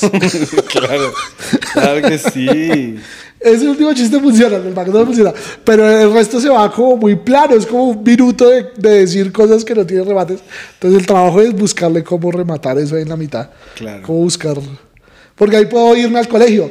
O sea, ¿Usted puedo- saludó o no? No, no, no. Ahí, yo estaba pensando que puedo ir al colegio de cómo era mi relación con ella en el colegio. O sea, como yo la vi, yo me acordaba que esta era la hijo de puta, qué tal, o era mi super amiga o lo que sea. Como recordar cómo era mi relación con ella. Ahí pueden haber más chistes y después volver otra vez allá. Tal. ¿Cómo jugar con eso? Puede ser. Para encontrar más rebates, pero no lo he encontrado. No he encontrado la tangente que necesito para poder. O sea, y usted sí efectivamente se la encontró. Sí, sí, yo la vi. ¿Y usted pensó eso? Sí, yo lo pensé. Se, se cagó Sí, porque ella, ella iba embarazada, iba con un bebé en el carrito y con su pareja, un esposo, el novio, lo que sea. O sea, estaba como la familia. Y yo dije, cago, se, se, se acabó ¿Pero usted los vio bien vestidos o mal vestidos? Eh, no, estaban decentes. No estaban ni bien vestidos, no, normal, decentes. Decentes, felices, está derecho. Como que se notaba que había amor en esa familia. Y para usted eso es arruinarse la vida. Es cagarse la vida, claramente. Venga, antes de que se me olvide esto, yo le quiero dar un cumplido de, qué? fashion. ¿De qué? De fashion. ¿De fashion? No un cumplido, sino una observación. Ah, ok, ok, ok. Yo, eh, pues yo, o sea, haciendo investigación me puse a ver eh, muchos capítulos aleatorios de todo. Y hay una, un capítulo, de- creo que es de Con Ánimo, que usted tiene una camisa azul, más o menos no tan oscuro, de manga larga, de botón. Ese color, weón, es su color. El color, el Es su azulito. color porque se ve como joven. Es que a veces usted tiene un look muy ingenieril. Ok. ¿Sí me entiende con Este, este está bien, ¿no? Este Este está bien, Este está este bien. está bien. Es que he intentado, pero- unos suéteres que son como de abuelito, Sí, güey. sí, sí. Digo, mi, mi nono tiene un. Yo digo que mi nono tiene un suéter como Sí, ese, sí, güey. el, el grisecito, ¿no? Grisecito. sí. Sí, sí, sí. Venga, yo estaba pensando. Yo siempre. Yo sé que usted es muy fan de Louis C.K., ¿cierto? Sí. Eh, que. Y últimamente el man está circulando Sí. mucho. El man es muy elocuente, muy inteligente, sí, güey. Muy bueno. Vi el último, el de, el de Your Mom's House, con Tom Segura y Ajá. Cristina P. Creo que de todos los podcasts que ha hecho, creo que ese ha sido el más interesante. De todos. ¿Qué fue lo que más le gustó? Eh, cuando habló del, del set que le filtraron, de esa hora, Sí. Me dan cuenta como la historia, de- que resulta que era la... ¿Usted lo escuchó o no? Resulta que era Yo la, lo escuché, que resulta sí. que era la primera noche que él decía esos chistes. O sea, que era la primera vez que los decía.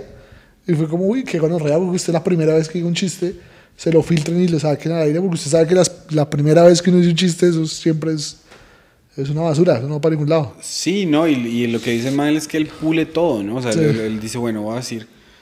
O sea, todo tiene un, pequeño balance en el sentido. Yo le estaba explicando, yo estaba un día con Julio, entonces yo decía que yo regalaba, o sea, el chiste ni siquiera es bueno, pero que yo regalaba botellas de agua eh, en la frontera en Estados Unidos a la gente que me seguía en Instagram. Si no, no, porque vale huevo que usted no, usted no me está siguiendo. Entonces yo decía, pero es muy horrible que yo estoy hablando de unos chicos que, gente que se está muriendo pasando por la frontera. Y Julio me dijo, pero es que usted les está dando agua. O sea, Sí. el público es un idiota y el público piensa que usted está ayudando. Sí. Y todo es, no es mentira. Entonces hay, hay cierto nivel como que uno puede empujar desde que haga... Usted a veces le pone una pequeña palabra salvadora que, Sí. que, que redime y que no hace que la gente se vomite. Entonces sí, a los, a los chistes se les tiene que dar el proceso de, de maduración, güey. Sí, obvio, sí, no, usted no los puede, o sea, por eso usted no puede sacar las primeras versiones. Si usted saca las primeras versiones de sus chistes al aire, es como, uff, que ¿por qué dijo eso? Uy, qué asco, uy, es horrible. Tiene que usted dar el proceso, hacerlo, hacerlo, hacerlo, hasta que encuentra la mejor forma de decir esa cosa asquerosa que uno quiere decir. Eh, a mí me gusta el resto de su chiste, el de, el de un octavo de marihuana. Parece... Ay, entonces, a ese, Pero por ejemplo, ese, es por ejemplo, lo cambié, porque es que eso sí fue verdad que Brian Mora me dio, yo le hice como 50 mil pesos, como 100 mil pesos, y me trajo una guanábana de marihuana. Entonces yo dije, ese es problema por el, por el- pero es que yo yo, pido uno de 8 y me dan un octavo, ¿de Un sacas octavo, esto nomás? Pero entonces yo solía decir, eh, yo solía decir, me, me pedí uno de 8 y me trajo un niño, un niño de 8 años. Entonces yo después decía, em, ¿cómo es? El chino me produce el podcast y le pago 2 dólares al día. Y entonces la gente decía, oh, yo decía, pues si no le gusta, pues suscríbase y done, weón. Y dele like, una marica así. Pero la gente queda así como tal. Sí. Y entonces ahora lo cambié un día porque no me yo no soy bueno con el discomfort, pues. Sí. No soy bueno, entonces yo digo, ahora tengo un hijo y después digo, y el chino me arma los porros. Entonces ahí se ríe y dice, ah, ya está bien. Ok. Pero sí, hay, que- hay que hacer sí. mucha y gracias, gracias que le guste por lo menos un chiste. A los comediantes no hay nada que nos guste más que la aprobación de los La otros aprobación de otros comediantes. comediantes. sí, Eso es lo que uno siempre busca, ¿no? La aprobación de otros comediantes. A mí me da miedo, que- o sea, yo, yo puedo estar parado entre... Pueden haber 300 personas, pero yo lo veo a usted allá atrás ya. Puta, soy un hack, weón. ¿Por qué vino ese man? Eso ¿A así usted me le pasa lo sí, mismo? obvio, sí. ¿Sí? Pero usted cuando graba su especial invita a todo el mundo, obviamente, ¿no? Eh, intento no invitar a muchas personas, porque si me pasa... Pues ese día yo estaba concentrado en otra cosa, entonces Sí, claro. vale verga. Y ya el teatro es tan grande que Sí, ya sí, usted ya no vale va a decir, uy, Sí, mire sí, Camilo estaba, allá. Sí, estaba valía verga. Eh, pero sí, cuando uno está, sobre todo cuando uno está probando material, y que uno ve que hay un hijo puta que, sobre todo que uno respeta, y que se para por ahí a verlo a uno, es como, uy, no, no me mire, váyase. Que se hace acá porque no se va al parido. ¿Pero usted es buena risa o no? Para sus colegas. A mí sí me hace que usted sí es buena hay risa. veces, depende del género en el que esté. Hay veces yo voy a ver comediantes, a veces los Open, como que me parcho a ver comediantes, pero hay noches que yo me parcho a verlos como en, en actitud de voy a analizarlos, ¿sí? como a, a pillar como arma el chiste y tal. Entonces esa noche no me río, sino como, como que estoy pendiente de otras cosas. Pero hay noches que sí me siento a verlos de, de público, de, ah, hágame reír. Y ya, y me río cuando salen buenos chistes. Depende como la actitud en la que uno vaya. Sí. Eh, aquí usted, ¿quién lo hace? Aquí en Colombia, ¿quién lo hace reír a usted? Usted esta persona sí me hace reír. Eh, Ibra. Ibra es muy áspero, Ibra es muy bueno. Ibra es muy bueno. Ese show que tiene ahorita, uff. Sí, ¿cómo se llama? Muy áspero. Eh, que te perdone Dios. Que te perdone Dios. Es muy bueno. Es muy áspero. Venga, y usted más o menos. eh, ¿Cada cuánto se para las- al mes o algo así para desarrollar sus vainas? ¿O usted no le pone mucha, usted no le da mucha mente a, a la frecuencia? O... No, obvio, obvio, hay que tener buen ritmo. Es que depende de todo, depende del contexto. Pero a mí me gusta pararme. Un momento donde me, me gustaba pararme a hacer show jueves, viernes, sábados. Hacer open martes y miércoles. Eh, domingos casi nunca nada. Y de pronto un lunes hacer open. Pero me di cuenta que, eh, que no era no era aconsejable hacer eso todas las- todos los fines de semana. Porque como que uno hacía tres ciudades y la otra semana otras tres ciudades, entonces no le da a usted mucho tiempo a hacerle publicidad. Como que si le quedaban muy pegados una a la otra, entonces no podía hacerle publicidad bien a todos los shows. Entonces descubrí que para mí, o en este momento, tal vez si uno fuera mucho más famoso, eh, lo podría hacer ese ritmo, pero yo no, no, no, me, no, no me da. Entonces me descubrí que el ritmo que me funciona a mí es cada 15 días. O sea, hacer eh, jueves, viernes, sábado. Y la otra semana libre, jueves, viernes, sábado la otra semana. Pues hacer shows de una hora, obviamente. Y esa semana libre, la idea es ir a abrirle shows a otros. Entonces, esa semana que usted tiene libre, decirle a otro comediante, ¿tiene shows? Sí, listo, voy y le abro. Y ya, y con eso usted no pierde ritmo, está moviéndose todo el tiempo. Y obviamente martes y miércoles hacer open. Eh, tiene, creo que ese ritmo me ha funcionado. Creo que no tiene, coge buen ritmo haciéndolo así. Sí, es un ritmo bastante juicioso. Y es, sí, y no, y no, no se satura uno de tantos shows. Obviamente, si uno pudiera, como le digo, si yo pudiera hacer shows todos los días, lo haría. Pero siento que si uno cansa al público y satura al público de estar todo el tiempo ahí. Sí, claro. Y obviamente, tenso. pues, digamos, haciendo la comparación hasta con Nueva York, que tiene un público que siempre está rotando, entonces nunca va a haber satura del público. Y pues allá, más que todo, todo el mundo trabaja en las ciudades para, para testear material. Pero yo sí tengo amigos que tienen tantos spots que los manes no saben escribir un guion o no tienen un podcast ni nada, entonces están así como muy... Y, y si usted está así como todo el día, marica, tengo que presentarme esta noche en el celular, tengo que tener unos chistes re perfectos, entonces estoy en mi casa todo el día escribiendo y, y mi vida se limita solamente a escribir y a pararme, eso también puede ser un poco reductivo y no, no ayuda. Pues también yo me di cuenta, y eso me lo dijo usted hace mucho tiempo, que yo creía como en ese ritmo de no presentarse. Ah, porque a veces uno hace dobletes también, en las noches. Entonces yo decía como, no, es que ojalá uno pudiera presentarse cuatro veces en la misma noche y tal. Y usted me dijo, usted me un día me dijo, pero es que marica, o sea, uno ya se presenta cuatro veces, pero porque hace spots de 10 minutos, de 15 minutos. Ustedes acá están haciendo shows de una hora. Y hay veces hacen dobletes. Y hacen jueves, viernes. O sea, ustedes acá se están parando más tiempo en escena Que nosotros. que, que, que uno allá en Nueva York, porque en Nueva York Claro. los tiempos son mucho más limitados. Entonces puede que en veces sean menos veces, pero en tiempo es más tiempo. Y crece usted más como artista. Porque, Claro. Por ejemplo, yo hago cuatro spots de 10 minutos y bueno, qué chimba, pero es que usted cuando está haciendo una hora, usted respira resto y el- ese, es- esa extensión del tiempo deja que usted se relaje y cuente más, mientras que en 10 minutos usted está... preocup- 10 minutos es como un conejito, güey, Sí. un conejito escapándose de un perro, más o menos. Mientras que la hora ya está uno ahí como... Se vuelve como el león de la... Sí, claro, es mucho más piloteable. Eso, digamos, si usted hace eh, tres horas en la semana, Ya es suficiente, güey. Ya, ahí, es- ahí ya probó todo y... Sí. Sí, con que haga un Sí, open. tiene buen ritmo. Sí, es un ritmo excelente. Es un y, buen ritmo. y- y puede controlar y, y puede dedicar el resto de los días a generar eh, contenido audiovisual o a escribir guiones. Yo creo que es más, es más productivo para la persona.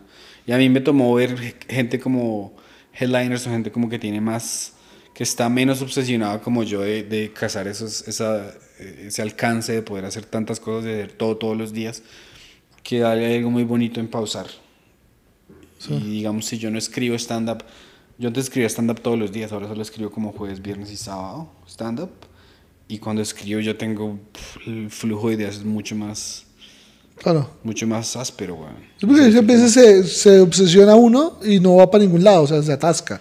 Sí. Tienes que dejar el cerebro respirar y... Como que digamos, yo la última presentación que tuve, la, la del teatro, y ya ahí para allá no tengo nada programado. Y ya ahí no quiero programar nada de aquí para allá, sino para hasta el otro año, yo creo.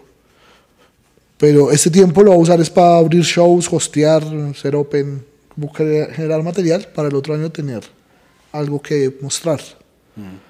Pero tampoco, también está bien parar. Porque ese, lo, lo que le dicen a uno cuando uno escribe un guion, eh, escríbalo, déjelo ahí y revíselo para en tres meses.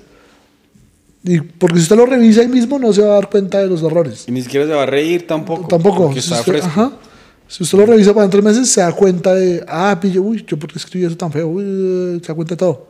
Entonces yo creo que el stand-up pasa lo mismo. A veces, bueno, Sí, es que yo no había pensado al respecto.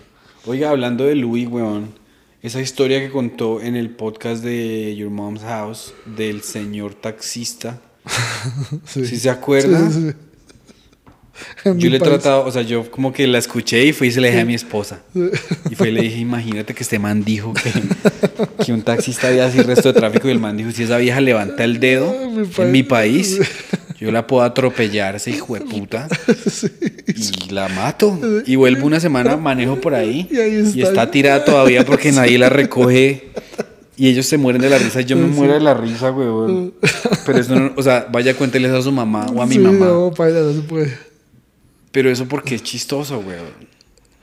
O sea, es que es demasiado. Es el remate es muy cerdo. O sea, porque uno es dice, uy, ya, verdad. eso está paila. Sí. Pero, ah, es verdad que existe gente tan balurda en el mundo. Es verdad que hay países donde pasa eso. O sea, esos países para musulmanes serios, que las mujeres son ciudadanas de segunda clase de verdad, que realmente valen verga. Yo creo que usted sí podría. Obviamente es una exageración, pero sí, sí podría. O sea, si la vieja le hace pistola al taxista, el taxista se puede bajar y meterle una cachetada y no le va a pasar nada al taxista. Sí, sí, sí. Porque en esos países, pues no. Qué, qué gonorrea ver a Louis como cuenta, güey. O sea, el, el, el man no tiene que ni subir la voz ni nada, sino que tiene un... Y ahorita yo me estaba viendo un especial del man de como 1988, no, como unos 10 minutos. Y pues nada, o sea, evoluciona, el man ha evolucionado mu- mucho, mucho, mucho, mucho. Usted a veces, se- usted a veces mira para atrás y usted dice, ya ha cambiado mucho, o... o- Sí, yo me doy cuenta. O sea, sí he visto cambios. Me parece que está bien. O sea, yo, como que yo veo las primeras cosas que grabé y me da, se dice, "Uy". sí, me da asco. O sea, fue. Y me lo dijo, por ejemplo, Vallarta. Dijo: Es que, es que a mí me dieron muy- mi primer especial muy temprano. Sí. ¿Y en qué sentido usted cree que ha evolucionado? Que decía cositas muy básicas. Eh, o- sí, sí, eso, como en la, en la, en la escritura, en la estructura de los chistes, eran muy ¿Cuál es básicos. chiste que usted recuerde ese? Uy, ese chiste es muy marica, muy malo. Uf, muchos. ¿Sí? Uf. Eh... Bueno, pues es que ese chiste es bueno. Pues diga, pero- El de los gordos, el de los gordos es un chiste básico. Digamos, Algo que me alegra a mí es nunca haber, nunca haber escrito rutinas de gordo. Eso es algo de lo que me siento muy orgulloso. Yo solamente escribí una sola, tengo solo una, que me parece buena rutina, pero yo siempre veo que los comediantes gordos tienen una hora de chistes de gordos. Y a mí siempre, nunca me gustó como esa clase de chistes. La razón por la cual Patrice se fue a reinventarse. Ajá, Porque él dijo: Ya fue puta, ya entonces soy un gordo yo, y ya eso es todo lo que puedo decir. ajá. Eh, y el chiste era que existen dos clases de gordos. El que nace gordo y el que se vuelve gordo. Que me parece una premisa muy linda, está bien hecha. Claro. Es una buena premisa. Existen dos clases de gordo. Que nace gordo y que se vuelve gordo. De ahí para allá los remates. Yo creo que si se me hubiera ocurrido esa premisa hoy en día, tendría mejores remates, tendría mejor estructura. Que en esa época. Porque en esa época era como que. eh, el, que es, el que nace gordo y el que se vuelve gordo. Mm, ya no me acuerdo los remates. Eh, uno era que era, como era una forma de diferenciarlos.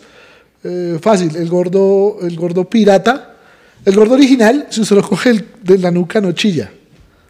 En un remate. Y que, el gordo, raro, güey. y que, y que el gordo original no tiene estrías. Es lisito, lisito. Ah. Eh, no me acuerdo de esos otros remates. Pero la premisa me parecía bonita. Los remates yo los escuché ahorita y digo como... uf, se me pudieron ocurrir mejores remates. Pero está bien, igual, era- igual tiene que uno pasar por eso. Para llegar- porque yo creo que ese es otro error de comediantes. De los comediantes, sobre todo... que quieren ser Dave Chappelle sin tener 30 años de carrera. Quieren ser Sí. Dave Chappelle a los seis meses que cogieron un micrófono. Sí, claro. Y entonces como, uff, amigo, no. No. Eso, eso le pasó. Yo tengo un amigo que se llama Mauro, que es el man que nos ayuda a manejar un espacio allá en Queens. Sí. Y el man llega y dice, eh, un día lo, ponimos a- lo pusimos a hostear ahí, y el man, una, una chica ahí, ¿qué mamita? ¿Se va a comer todo ese perro? ¿Se va a meter ese perro en la jeta? Pues está mal, padre. Yo siento, pero re- resalzó. Y se bajó y pues no hay nada más aburrido que uno andar siendo profesor y diciéndole a un chino que no diga algo. Yo le dije, marica, no hable así, weón. Digo, pero que sí, Franco y Bart. Y yo, ah, pues, marica. Ellos ya se ganaron el amor del público hace 10 minutos y ya llevan cancha. Entonces, creo que el Mauro lo absorbió, pero sí es muy. Uno tiene que hacer pasito a pasito, güey, Sí. porque. Sí, no uno es no puede ponerse. Digamos, en el Open había un, un comediante, lleva no sé cuánto lleva, debe llevar menos de un año, pero comenzó a hacer sus cinco minutos y quería como hacer comedia así, toda política y toda, pero es- usted le ve la cara y es un chino de 22 años. Y entonces uno lo ve y dice, primero yo no le creo a usted, usted es un culi cagado. Entonces, que venga a pontificarme aquí de cosas de la vida. ¿Cómo mierda? Usted no ha vivido lo suficiente como para venir a enseñarme a mí de la vida. Segundo, esa clase de comedia, esa clase de comedia que es tan. eh, ¿Cómo se llama eso? Tan charlada, tan eh, discursiva. Esa clase de comedia discursiva es la más difícil de hacer. Es la más compleja de todas. Usted necesita mucho tiempo en escena, o sea, de trayectoria y de, de herramientas escénicas para que esa clase de comedia discursiva le funcione. Porque es la- para mí la más compleja de lograr, que es poder a, a través del discurso tenerlos usted enganchados y rematarles de vez en cuando. Porque lo en esa comedia discursiva, vemos como la última que está haciendo Chappelle, que está muy discursivo. Los remates son lejanos en tiempo, pero el discurso es atrapante, el discurso lo enreda uno. Pero para lograr eso usted necesita un poder de oratoria muy, muy, muy áspero en escena. Entonces usted lleva seis meses, obviamente no tiene ese poder de oratoria. Y usted si quiere hacer eso, pues la va a cagar. Y yo efectivamente pues paso y como mierda porque no, no tiene los argumentos, no tiene tal. Pero yo estoy seguro que él, él ha visto a sus comediantes de referencia y quiere hacerlo así, pero no se da cuenta que es que esos manes no lo están haciendo así de gratis. Esos manes pasaron. Si usted ve los primeros videos de, de CK, de Chappelle, son re comediantes normales, de remate, normales. sí, remate, ponche, remate, ponche, remate, ponche. No son de ideas transformadoras.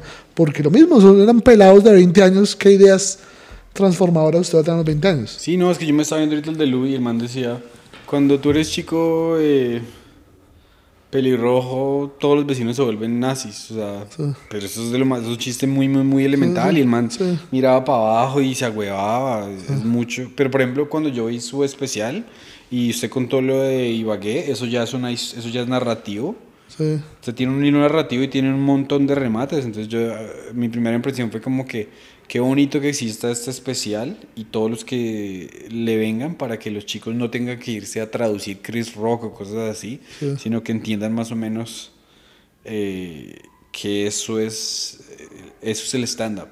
Sí. Que los chicos de 15 años que lo ven hasta digan, ah, sí, ese es el stand-up. Sin tener que buscar los referentes allá afuera. Pues, bueno. Eso me, me pareció muy bacano y me gustó muchísimo el especial. Este tiene, este tiene un par de historias así también bonitas. Qué historias Quedó bien contento con el, con el Sí, a mí me gustó, me gustó cómo quedó. Me gustó. El show como tal salió muy bonito porque además era muy arriesgado. O sea, yo lo hice todo al revés. Yo hice todo lo que uno no tenía que hacer. Como que Para. Como por ejemplo, uno siempre tiene que grabar mínimo dos veces. Mínimo. Sí, claro, hay gente que graba cuatro. Sí. Yo creo que cuatro es exagerado, pero mínimo dos. Eh, pero yo esta vez solo tenía, solo podía hacerlo una vez por el teatro, porque no, Qué nervios, no güey. podía grabarlo dos veces porque no podía llenar el teatro dos la veces. pata. Ajá. Entonces era, ah, porque tras el hecho, otra cosa es que a mí no me gustan los especiales de teatros, de comedia. O sea, a mí me parece que los especiales de bares son más bonitos que los especiales de teatros. Eh, siempre me pareció así. Entonces, yo quería grabar el segundo también en un bar. Como buscar un bar, chimba y grabarlo ahí. Pero durante el camino se me ocurrió una idea de, de una vaina que quería hacer con las luces durante el show, que las luces fueran cambiando durante el show. Y eso no se puede hacer en un bar. Un bar no tiene usted como cambiar las luces de nada. Esto está la luz y ya se acabó. Entonces dije, si quiero hacer eso, tengo que grabarlo en un teatro. Tengo que hacer un teatro. Entonces me puse a hacer shows en teatros para como sentir el material en teatro, a ver cómo funcionaba en teatro y hacer con lo de las luces, a ver cómo se sentía. Y dije, sí, está bien. Entonces me gusta cómo se siente el cambio de las luces y tal. Está lindo. Y desde hace, desde finales del año pasado, yo tenía ganas de hacer el show en el Jorge Eliezer. Dije, quiero hacer el próximo show en Bogotá, lo quiero hacer en el Jorge Eliezer. Eh, entonces dije, ya teníamos programado el Jorge Eliezer. Y dije, güey, puta, ya será que lo grabo ahí. O sea, porque ese es, o sea, ese es, ese es el teatro. Para grabar, ese es el teatro. Claro. Para hacerlo, entonces, todo está ahí. El problema es que solo lo puedo hacer una vez, no lo puedo hacer dos veces. Entonces era como, uff, rea, güey. Va a ser muy difícil porque donde la cague, pierdo mucha plata. Y me cago el show y, o sea, todo va a salir mal. Donde la cague, es una cagada, hijo de puta. Entonces como que lo dudé, yo, lo, yo me decidí grabarlo como un mes antes. Decidí, sí, lo grabo. Porque ya sentí que el material estaba lo suficientemente sólido. Y dije, sí, lo voy a grabar. Entonces comencé a hacer la producción y tal. Llegó el día y estaba re nervioso, güey. Entonces, esos últimos cinco minutos, cuando sale la segunda vez, sale Franco, que comienzo a sudar, pero a sudar así, sudando. Sudando de, uff. Entonces yo pensé, dije, no, es que como están las luces prendidas, es el calor. Pero volteé a mirar y todo el mundo re normal. Y yo así, pero lavado en sudor, qué- qué weón. miedo. Y yo, no, marica. Entonces ahí caí en cuenta, dije, no, esto, son, esto es de nervios, estoy sudando de nervios. Y no puedo salir así de nervioso porque la cago. Porque donde yo salga así de nervioso, el primer chiste no funciona, me entro en pánico y se fue para la mierda esto. Entonces que calmarme, entonces me fui para, para la mierda, a respirar, a tomar agua, como que bueno, todo en calma, ya, ya hizo lo más difícil, aunque era poner toda esta mierda, traer toda esta gente al teatro. Ya el trabajo más difícil ya está hecho, el trabajo más fácil es el que tiene que hacer ahorita porque ya usted este show lo ha hecho 100 veces. Es que los nervios son algo muy ridículo porque uno a veces, o sea, ya son 1700 personas que vinieron a verlo a usted, que lo conocen, el, proyecto- el material está listo, pero hay una parte del cerebro que dice, se va a cagar, papi. sí. La va a cagar feo, la va a cagar feo. Sí, güey. Entonces salí no, apenas funciona el primer chiste, ya. Como los 10 primeros minutos sentí el peso del escenario. O sea, sentí, me sentí pequeño entre, porque el escenario es burro, eso es gigante. Me sentí pequeño, pero ya como al minuto 10 ya, ya me sentí, ya me relajé, como que ya entré en calor y ya, estaba yo normal. Entonces al final se acaba el show, pareció que quedó bien. Ojalá la gente le guste. Ojalá guste en video. Qué chimba, güey. Ah. De las cosas que usted ha hecho hasta el momento, ¿cuál es la que, la que más le ha gustado? De las cosas que he hecho. los- de todos los productos que ha puesto usted por ahí. ¿Con ánimo? Sí, obvio, con ánimo sí bonito. Con ánimo fue bonito. El podcast. Yo creo que todo lo que hicimos estuvo bien. Eh, todo me gusta los underground, las últimas grabadas de underground. Me parece que ya quedaron más bonitas, más o mejor grabadas profesionalmente. Eh, lo- lo- los últimos podcasts que hicimos, me parece que estaba, estaba funcionando la configuración que tenemos armada. A mí me parece una chimba. em, digamos, usted está hablando ahí. Yo no sé si este es un chiste suyo, pero alguien dice como que, que cuál es la diferencia entre una modelo y una supermodelo. Y usted dice que la supermodelo come menos. Ah, sí. Y eso me parece muy chistoso, weón. Así, pero eh, esa era una premisa que yo tenía que nunca funcionó, que nunca fue para ¿En ningún lado. serio? Eso nunca fue para yo, ningún yo, lado. yo quería preguntar, ¿será que ese chiste, ese chiste? Porque eso es un muy buen chiste. Sí, güey. pero, pero me acuerdo el remate. ¿Qué, Creo- ¿Cuál es la diferencia entre Creo que modelo y lo que pasa es que la aritmética del cerebro dice, Sí. la supermodelo come menos. ¿Qué? Sí, Pero a raro. mí como comediante yo dije, qué man tan gonorrea, güey. Sí, es raro. Pero digamos digamos esa premisa, siempre me pareció interesante esa premisa.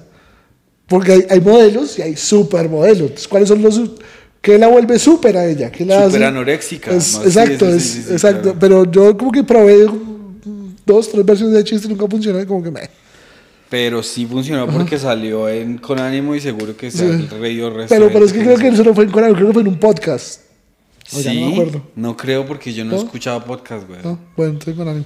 Ahí ustedes hacían el, a usted el podcast, ustedes se soplaban como tres horas de podcast Sí, como dos largas. y a la gente les gustó. Sí, estuvo bien. Diciendo que ustedes ya, pues ya evolucionaron y ya. Sí, es verdad. Sí.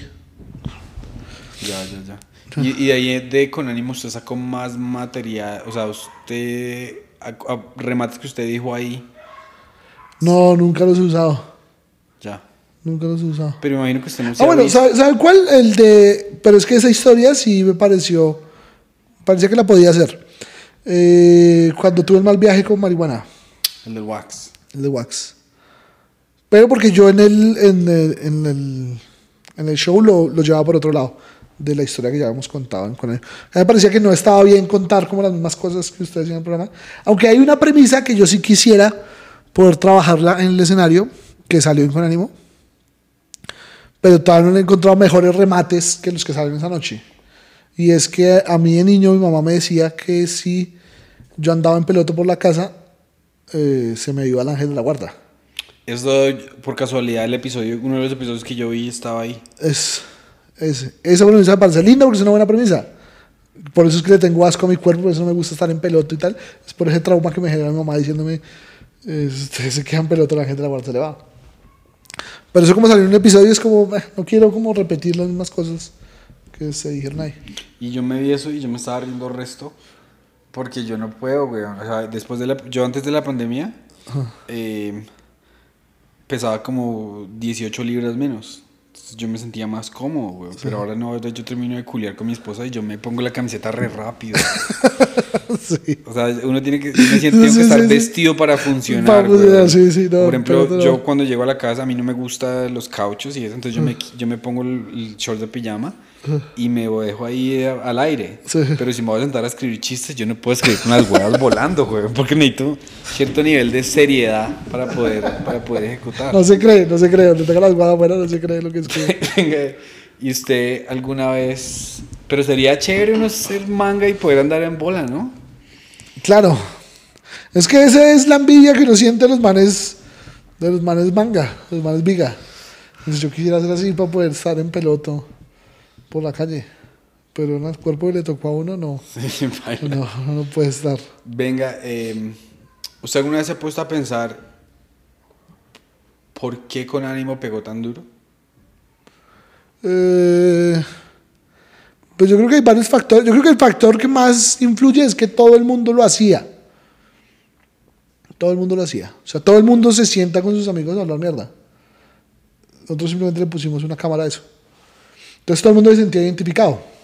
De, uy, yo hago eso. O sea, es, es lo que todo el mundo hace. ¿sí? Ese es como el factor más importante, el de identificación. Porque esto no lo hace todo el mundo de poner tres cámaras, cinco micrófonos, eh, un ponchador, toda esa vuelta eso no...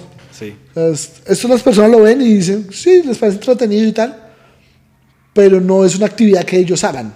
Es que es muy orgánico. O sea, Ajá, lo otro es muy natural, es manes hablando en la calle porque tras de hecho no, no está en un estudio, no está en frente de un público, no está, es en la calle. Entonces todo el mundo ha estado en una calle hablando con sus amigos, tomando pola, fumando marihuana o lo que sea, y haciendo chistes de lo que sea. Solo que nosotros le pusimos una cámara y no teníamos vergüenza de decir cualquier marranada. Que eso también es lo que a la gente... eh, lo que la gente le gustaba era que nosotros dijéramos las cosas que ellos pensaban pero que no podían decir en público. ¿sí? Marica, es que ustedes sí se quitaron, o sea, por ejemplo, número uno, le voy a decir lo que me parece chimba a mí. Yo sé que usted me va a decir que es, obviamente ustedes, usted, todo se hace por el chiste, ¿cierto? Pero Sí.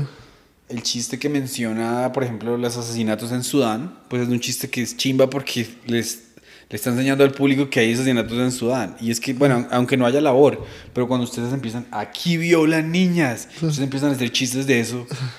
Entonces, ustedes, es lo que le están diciendo a un millón de personas que ven el programa es que en este país violan y hay impunidad. Eso, es- eso- ustedes están transmitiendo un mensaje. O sea, au- aunque usted le vómito pensar que usted tiene razón social, termina teniendo razón social, weón. Porque yo le estaba diciendo ayer a, a, a Dani que ellos le regalaron un mercado a un señor que vendía dulces y tal. Y yo, marica, es muy bonita la conexión humana. Y, y Dani, no, no, no. Yo estaba tirando remates. estaba pero re indignado, güey. Yo, pues no. pues, Y es que ustedes sí, o sea, usted, por ejemplo, el hecho de que alguien estaba rabón con con Diego Parra por robar chistes y ustedes tuvieron la confrontación ahí en cámara y dicen, pero usted por qué roba? Y todos ahí riéndose. man, man que yo no le levanto a pata, pero ustedes, o sea, ustedes como que sí le sacaron todo el jugo a las interacciones de una manera muy chimba, güey. Sí. Pues es que esa era la idea, o sea, la idea era. Es, es- es todo por el chiste. Aquí estamos es para ser chistosos. Aquí no. No, aquí no. En este programa jamás. Programa no, este programa, este si, programa- estás, si estás anti, hay. Si soy yo, yo soy No, yo Pacho, Pacho ha sido al psicólogo del. Pero, ¿por qué Pues te yo- querías suicidar? Pues yo por eso quería venir cuando estuviera Santi Pedro. No, ¿sí? pues yo sé, Pues que yo sé, yo sé pero que- es que no le digo a nadie que, que, que soy solo yo, güey. Entonces yo Sí, está no, Santi sí, y yo no. con esta cara, con estos ojos así todo, con esos ojos de asesino en serie, Usted güey. dice que está solo nadie marica, viene. yo- a mí, o sea, yo no sé mi esposa cómo me mira todos los días, güey, porque yo tengo esta cara así como... Todo "Me va a psicópata. robar". Es como, Sí, re aburrido en mi cabeza. Estoy re feliz, estoy re feliz. No sé, güey, no, no sé. Eh, ¿Qué estamos? Ah, Oye, estamos que- Ah, que, lo, del- lo del chiste. Eh, sí, eso del programa era como. Como. Estamos es chimbeando, ¿se van a ver? Como que. No, primero no se lo tome personal. O sea, todo lo que va a pasar acá, no se tome nada de esto personal porque lo vamos a revolcar entre todos, pero todos en pro de sacar el mejor chiste posible. Eh, que es, digamos, cuando hay esa pelea de Emir con Bart, en un capítulo que se pelean ellos Eso sí no me lo he visto. Que es como Emir, ¿qué está haciendo? O sea, usted ya sabe que estamos acá, porque se va a ofender, porque el otro. Y además Emir es el que comienza buscándole la lengua. ¿Usted sabe el nombre Bart. de ese episodio? Ni idea. No, no acuerdo. Emir comienza buscándole la lengua a Bart. Y Bart coge y lo revuelca como tres veces. Y entonces Emir se emputa. Y es como, pero aquí estamos jugando. Primero usted fue el que comenzó. Y es que Bart, es que la manera de Sí. hablar de Bart es así toda. Primero usted fue el que comenzó, segundo, a quien está intentando chimbear. De gratis, porque también quiso joderlo de gratis. O sea, no fue como que se le supo meter bien tan no, sino de gratis de la nada comenzó a chimbearlo. Tercero, usted, o sea, ¿qué estamos haciendo? ¿Qué juega? ¿Por qué está raro? No tiene sentido lo que está haciendo. Entonces, como que todos entendíamos esa dinámica de. Estamos acá a tirarnos mierda y a chimbearnos entre nosotros, pero todo bien, no es, no es personal. No es que yo quiera chimbearle a usted porque me cae mal, porque. Sino, ya, estamos entre amigos jodiendo y ya, todo bien. Entonces, yo creo que eso también la gente sentía ese. Eso que no era una. No era de, de odios y de competencia y de. Sino eran amigos hablando mierda y jodiéndose. Entonces, por eso también la gente se sentía como muy identificada con ese parche. Por eso creo que el programa termina funcionando. Ok, bien. Pero también se, se hace así por carencia de recursos también.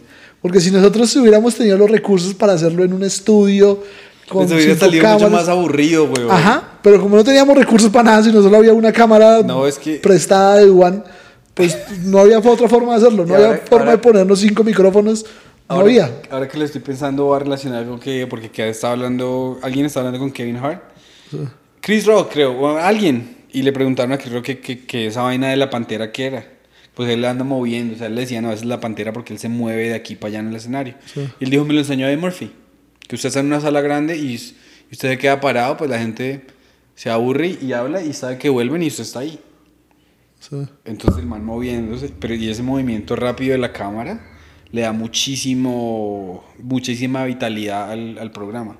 Por ejemplo, mi, mi esposa me puso a ver Love Island mi sobrina me pusieron a ver Love Island UK, que es la cosa más estúpida del mundo. ¿Cuál, cuál, cuál? Es un programa de, te- de, de amor, Love Island, la isla del Ok. amor. Entonces el man llega y le dice, hola Andrea, ¿estás disponible? Y Andrea le dice, estoy un poco disponible porque estoy con Jake. Y el man listo, ok, pero yo vengo a romperla. Y después se va y le dice, hola Jane, ¿estás disponible? Marica, pasan 45 minutos y son la gente con el cerebro más vacío del mundo preguntándole a otro que si está disponible. Pero hay tanto cambio de cámara y le ponen música buena y les muestran a ellos planchando la ropa que uno dice, ¿qué va a pasar? Pero no hay nada de ¿Quién, contenido, quién está weón. disponible? ¿Hay alguien disponible? Marica, me dan ganas de suicidarme. Pero ustedes, además de tener el contenido, tienen esa, esa cámara así como que lo tiene uno reatento. Claro, y además que esa cámara es desde el punto de vista de alguien que está parado ahí, ¿sí? No es una cámara que está desde lejos.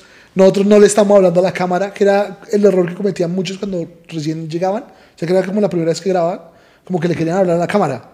Y era como, ¿usted por qué le está hablando a la cámara? Hábleme a mí, mal parió. Sí, es que yo, yo tengo, yo- yo tengo un amigo que no entiende, güey. Y él, digamos, empieza, vamos, vamos, dice, vamos a hacer contenido y empieza. Sí. O estoy hablando con alguien, estoy disfrutando una conversación con alguien y llega y me pone el teléfono en la jeta. Marica, así no funciona, güey. La cámara tiene que volverse algo invisible, o sea, Ajá, tiene que volverse algo invisible como si no estuviera ahí. Como si no estuviera ahí, sí. Sí, entonces eh, ese, ese hecho de que nunca le habláramos a la cámara, entonces hacía que usted como espectador se sintiera dentro de ese grupo. Entonces estaba ahí escuchando. Y ya, y, y- y sus ojos eran la cámara que se iba moviendo. Distinto fuera si le habláramos a la cámara o si tuviéramos cinco cámaras distintas y cortes y producción y tal, pero como no había nada de eso, pues era la forma más básica de hacerlo. De lo mismo, como no se podía grabar adentro, porque adentro de los bares pues ponían música y con la música pues no escuchaba bien, entonces pues toca en la calle. Y tocan sitios que estén medianamente iluminados para que la cámara coja la cara de, de uno. Entonces, pues, ¿qué sitios iluminados? Pues parques, plazas, eh, andenes debajo de los postes. Pero todo, todo eso se creó por la simple falta de recursos, de que no había otra forma de hacerlo. Me salió más chimba porque, o sea, se volvió como reality TV, pero Sí, sin la no, connotación negativa. Pero ese- Sí. eso sí era reality TV de Sí. verdad, güey. Imagínense que una vez íbamos a hacer un show con Franco en Jersey el martes. Por alguna razón de logística, cancelamos de martes. Pero el viernes había un show de Colombi- Colombian Americans en inglés. Entonces el señor que- del dueño del club no tenía ni puta idea que este era en inglés y que este era en español. Y esos eran fans de Conánimo. Sí. Compraron cuatro boletas y el man le dijo, no, pues vengan el viernes. Llegan los señores y me dijeron, a usted lo hemos visto en Conánimo. Uy, qué chido. Pero no estaban felices por mí, pero me dijeron, pero a ver, show, ¿cierto? Yo, señores, esto es en inglés. Y el señor dijo, ay, Conánimo a mí me ayuda la vida porque yo manejo un camión 12 horas y yo me voy con los muchachos escuchando. y me dio una cagada con el man. Yo le dije, tranquilo que yo hago mi rutina mitad español. Marica, qué horrible, güey. O sea, yo ahí tratando y miraba a los españoles y yo, qué pena, güey. Después les explicaba, les traducía, me dio un dolor de huevas, güey. Pero sí, o sea, en, en todo este tour, toda la gente de marica, los de Conánimo, los de Conánimo, o sea, allá, allá hay un público fuerte, para cuando, para cuando, O cuando se pueda. sí, pueda. Bueno, algún día, ojalá. venga, y últimamente, ¿usted se vio el especial de Bill Burr? Sí. ¿Qué tal? ¿El ¿Qué le pareció? Rocks? Me interesaría, eh, ¿qué pensó usted? No sé, güey. Pues que yo, no, yo ya no sé si es porque yo ya, ahora que uno es comediante, como que ya no lo disfruta tanto verlos. Ujú. Pero ya no, sí, ya no. O sea, como que lo veo y es muy chimba y tiene cosas muy bonitas Entonces ahí. ya no se ríe viendo comedia, Pero ya con Louis, es el único. solo con Louis. Solo con Louis. O sea que le Digamos- toca esperar una vez cada dos años que el hijo de puta especial Sí, sí, Louis. Con el de Sorry me reí mucho.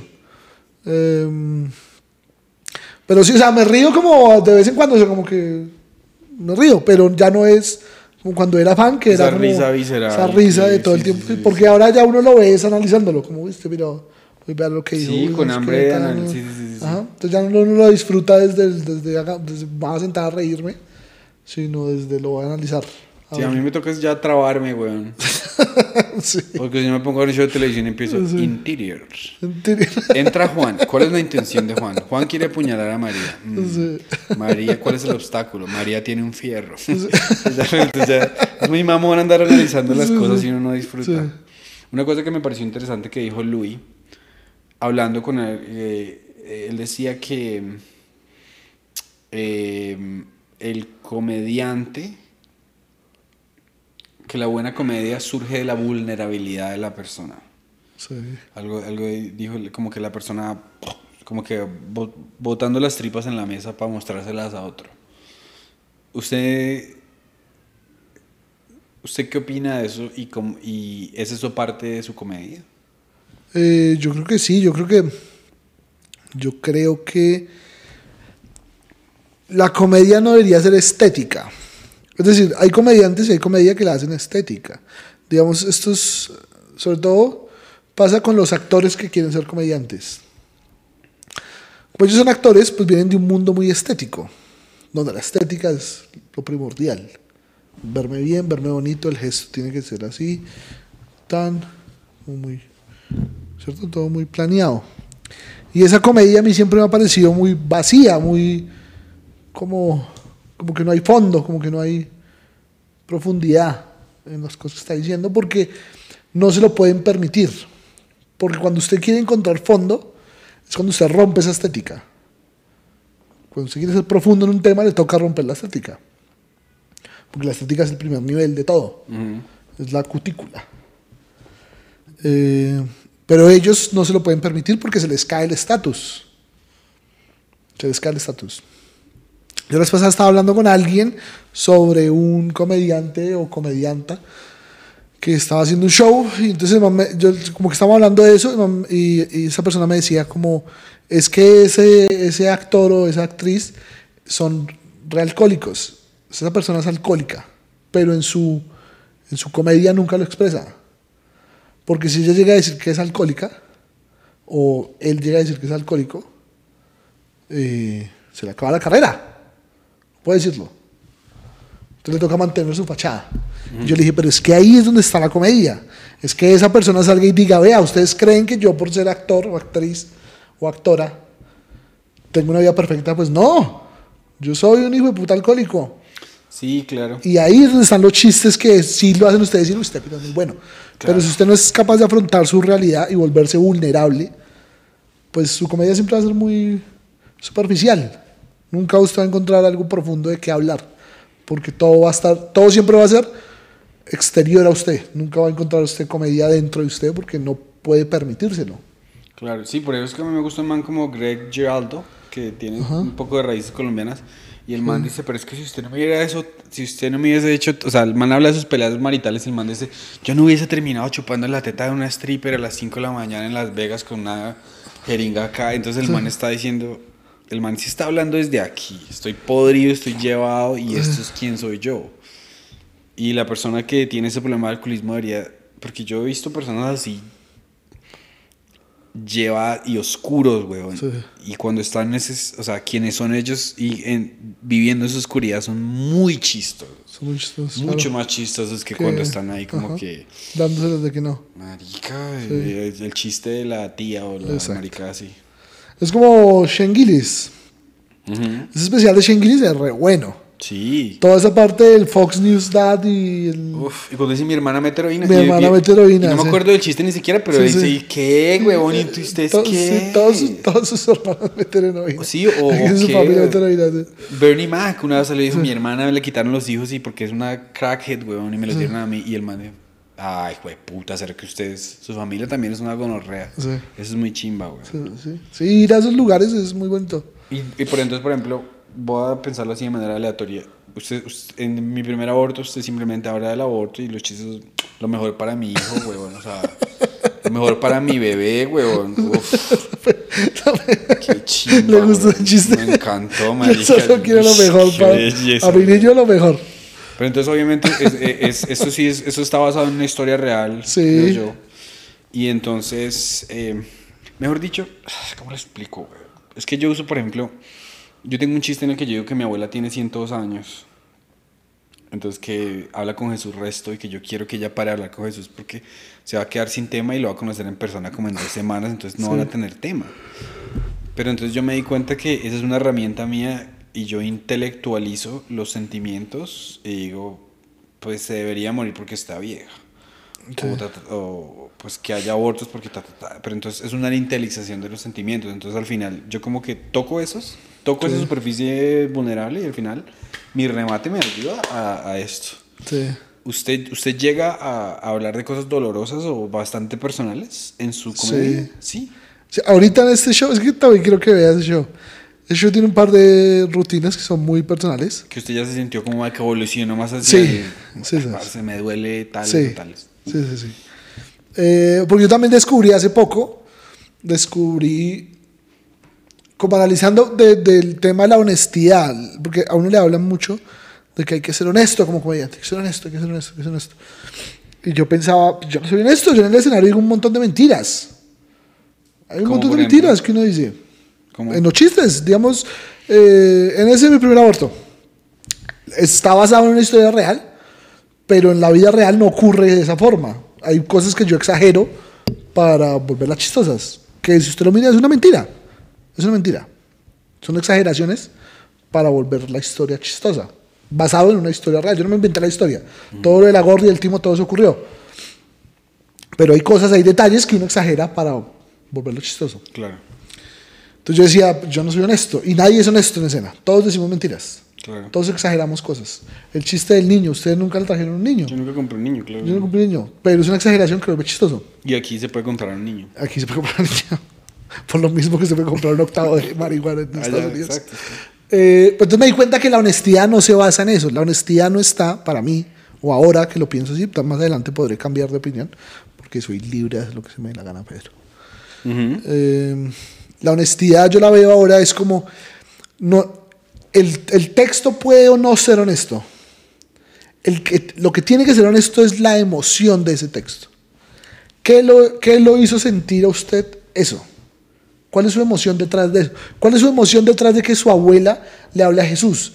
¿A usted eso le parece bonito, fastidioso, cansón, qué mamera, eh, qué chimba? ¿Qué es lo que lo hace a usted generar ese chiste? ¿Qué emoción? ¿Cuál es la emoción que hay detrás del chiste? Con esa emoción la con la que usted tiene que ser honesto siempre. Sí. Usted no puede fingir que a usted le gusta que su abuela hable con Jesús si no le gusta. Eh, ahí es donde no hay honestidad de parte del comediante. Usted no le puede, eh, usted no puede fingir que le gusta que, eh, que, no aborten. ¿A usted le gusta que no aborten en escena?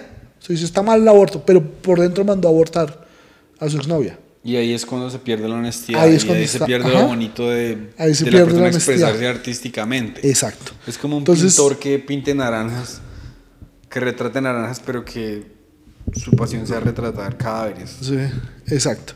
Entonces, para mí ahora la honestidad está es, cuando le dicen a usted, sea honesto en, escena, es en eso.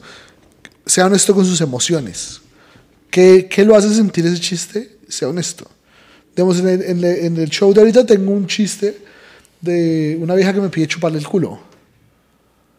Y es como, uff, no, no A quiero. usted no le gusta chupar el culo. Ah, el, el de ella.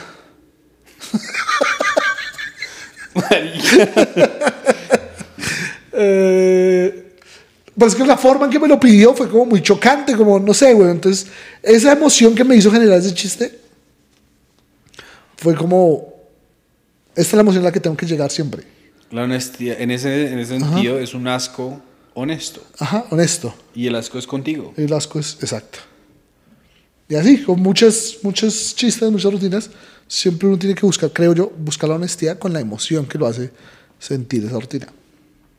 Ahí es donde está la honestidad. Y No usted, es- usted es una persona de bastante emocionalidad o algo así. Porque yo, o sea, según lo que yo conozco, Sí. está la, se dice la palabra coraza. Ok. Yo, yo ahorita, el- después de que estemos en el aire, le voy a preguntar sobre, sobre las, las chicas y tales. Porque es que me... O sea, ¿cómo le digo yo? Yo nunca he ido a, a un puteadero, por ejemplo. Ok. Pero No si vaya. yo me divorciara mañana, No vaya, Pedrito. yo creo que, yo creo que con escorts para por un mes todos los días, güey, Solo por... Pero por... No sé, güey. Usted me dice que no debería ir. Usted no, No, no vaya, eso no, no, no, no hay nada bueno en eso. ¿Podemos hablar un poquito de eso aquí? Ah, de lo que usted quiera, aquí podemos hablar de lo que usted quiera. Listo, entonces, eh, usted todavía vaya a donde las... De vez en cuando, De sí. vez en cuando. ¿Usted descubrió su, su sexualidad yendo allá? Sí, yo perdí la virginidad en un burdel de la primera de mayo, ¿A los cuantos? como a los 16. A los 16. 17. Y obviamente pues le quedó gustando. Sí. Listo. Entonces, por ejemplo, yo también tengo un amigo japonés. eh, el man me dijo, pues, él, él estudiaba, en un- él trabajaba en un restaurante japonés en Nueva York. Y dijo, él estaba en una relación ya con una vieja. Y el marica dijo, marica, es que me pillaron porque yo soy adicto a las viejas. Son las viejas re- re- unos cacao hermosos. Y el man me dijo, a mí me arrecha pagar. Sí. El que, por ejemplo, yo digo, ay, que oh, yo no puedo levantar, entonces me toca pagar. Y mi amigo me dijo, todo lo contrario, papi, eso es lo que a mí me arrecha. Entonces, para mí siempre, yo siempre he tenido como esa curiosidad de cuál es la dinámica. ¿Cómo ve a usted la otra persona que está sentada? Me ha dicho, cuénteme su experiencia de, de- de- de cómo es convivir con una de estas chicas, pasar una tarde, una tarde, una tarde amena. Eh, pues es que igual hay, hay niveles y hay formas de hacerlo, ¿no? Están las scores que usted puede contratar por horas, eh, que llegan a su casa y parchan con usted y tal. Eh, o están las de los burdeles. ¿Dónde se consigue un escort, por ejemplo? Eh, hay páginas, pero bueno, esas páginas ya se olvidan todas peñas que se volvieron de estafas y todo eso.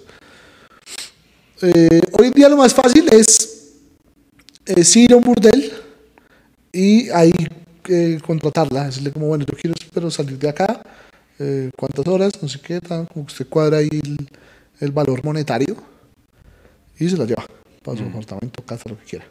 Es como la manera más segura, igual hay inseguridad en toda parte, lo pueden robar, pueden echar burundanga y lo roban y ya.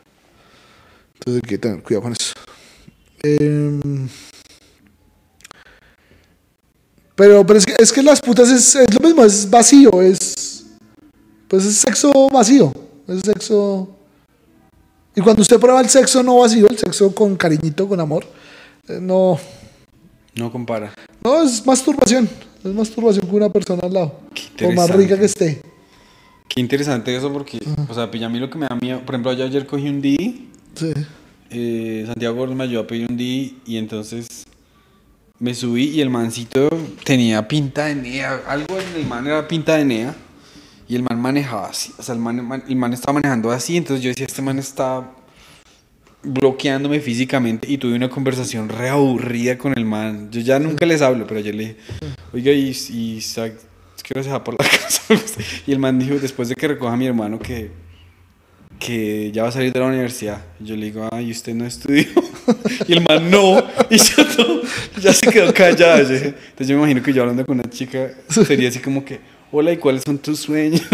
¿Por qué haces esto? O sea, yo No, creo que pues sería uno re puede- aburrido. No, uno puede hablar de eso con ellas también. sí, O sea, ellas, ellas tienen buena parla, Sí, normalmente. algunas, o- algunas, Y algunas son sí, algunas. raras. Es como los DIs. Como los D's, hay unos Hay, D's hay señores unos que son que sí, no, sí, no, ya. Hay otros que sí le cuentan nuestra historia de su vida y tal. Entonces depende con la que usted, pero hay viejas que sí se sientan con una parchar y les puede preguntar.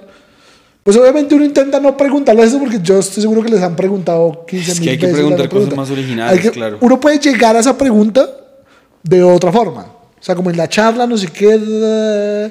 ¿Y hace cuánto se está aquí en Bogotá?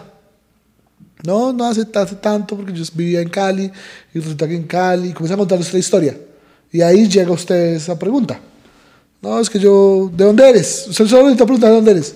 De Pereira o de Manizales, lo que sea. Uy, qué chido Manizales, yo estaba en Manizales, ahí la catedral, no sé qué. Sí, eso es lindo, tal. Ah, no sé qué tal. Y, y tú ya vivías con que, no, con mis papás, pero resulta que mi papá se divorció de mi mamá, y entonces yo me fui con mi mamá, y no sé qué, y tal, tal, le cuento toda la historia de la vida, y llega usted al, ¿por qué estás en esto? Sin necesidad de preguntarle directamente por qué está en esto. Mm, Es- ya, ya. O sea, si usted quiere saber, usted también le puede preguntar directamente. Usted puede preguntar lo que quiera, usted está pagando. Sí, y es que es una, pues, es una pregunta muy aburrida. ¿no? Pero es una Porque- pregunta muy aburrida, sí. Porque suponer yo que le han preguntado 500 veces lo mismo. Entonces, ¿cuál es una buena, cuál es una buena pregunta? No sé, güey. Pues es que, es que depende con quién usted esté hablando. O sea, Es como una conversación puta, es una orgánica. Yo no estoy conversación, sí. pensando demasiado. Sí, está echándole mucha aritmética a eso. Porque usted está. Es que lo que usted tiene que pensar, lo que tiene que saber es que en esa conversación hay honestidad. Porque en esa conversación con una puta, ambos sabemos que en el momento que yo quiera parar esta conversación, yo le puedo decir a cómo y se acabó este jueguito, marica. Que es lo que no pasa con una mujer en un bar. Con una mujer en un bar, en un restaurante, lo que sea, usted le toca seguir jugando el juego hasta que de pronto algún día le den un pico. Con una puta usted puede ser muy honesto, porque la conversación termina en el momento que ya ustedes le dicen, bueno, ¿y vamos a culiar o qué? Y ya, ahí termina la conversación. Entonces, como usted ya sabe que el tema sexual ya está resuelto, ya sexualmente ya, ya estamos resueltos. De que yo quiero culiar con usted y usted quiere 100 mil pesos. Ya estamos en la misma tónica. ¿Cierto? Entonces ya no necesitamos fingir ni mentirnos ni asumir nada, sino ya si queremos hablar, porque usted también la puede coger y decirle, "Ah, ¿cómo? Desde el segundo uno. Hola, ¿cómo estás? Eh, ¿Quieres subir? ¿Cómo es? 100 mil pesos para arriba. Ya, Entonces, desde el segundo uno usted lo puede hacer. Pero es, es que depende de lo que usted quiera. Que a veces es más parche sentarse a hablar con ella media hora o 15 minutos o lo que sea y después subir a culiar. Tal vez eso es más divertido así. Pero en esa conversación, pues digamos, a mí no me gusta manosearlas. Hay muchos manes que se sientan con las viejas y comienzan a tocarlas y a mí no me gusta, siempre he sido como irrespetuoso hacer eso. Yo la manoseo arriba, una vez que le pague ya la puedo manosear. Antes de pagarle, Claro. me parece irrespetuoso. Entonces intento no hacerlo. Y ese tipo de detalles a ellas les parece curioso, porque la mayoría de manes sí llegan y le cogen la pierna y es abrazarlas y tal. Entonces el que no lo hace, a ellas les parece como, este man, ¿qué?". llega, tiene su tic-tac. Ajá, tiene su taja. Está limpio. Está limpio. tiene Las uñas Las uñas cortadas. Entonces le parece como, pero, ¿sí qué? Y ya usted puede hablar de la vida, ¿qué? ¿Cómo estás? Bien.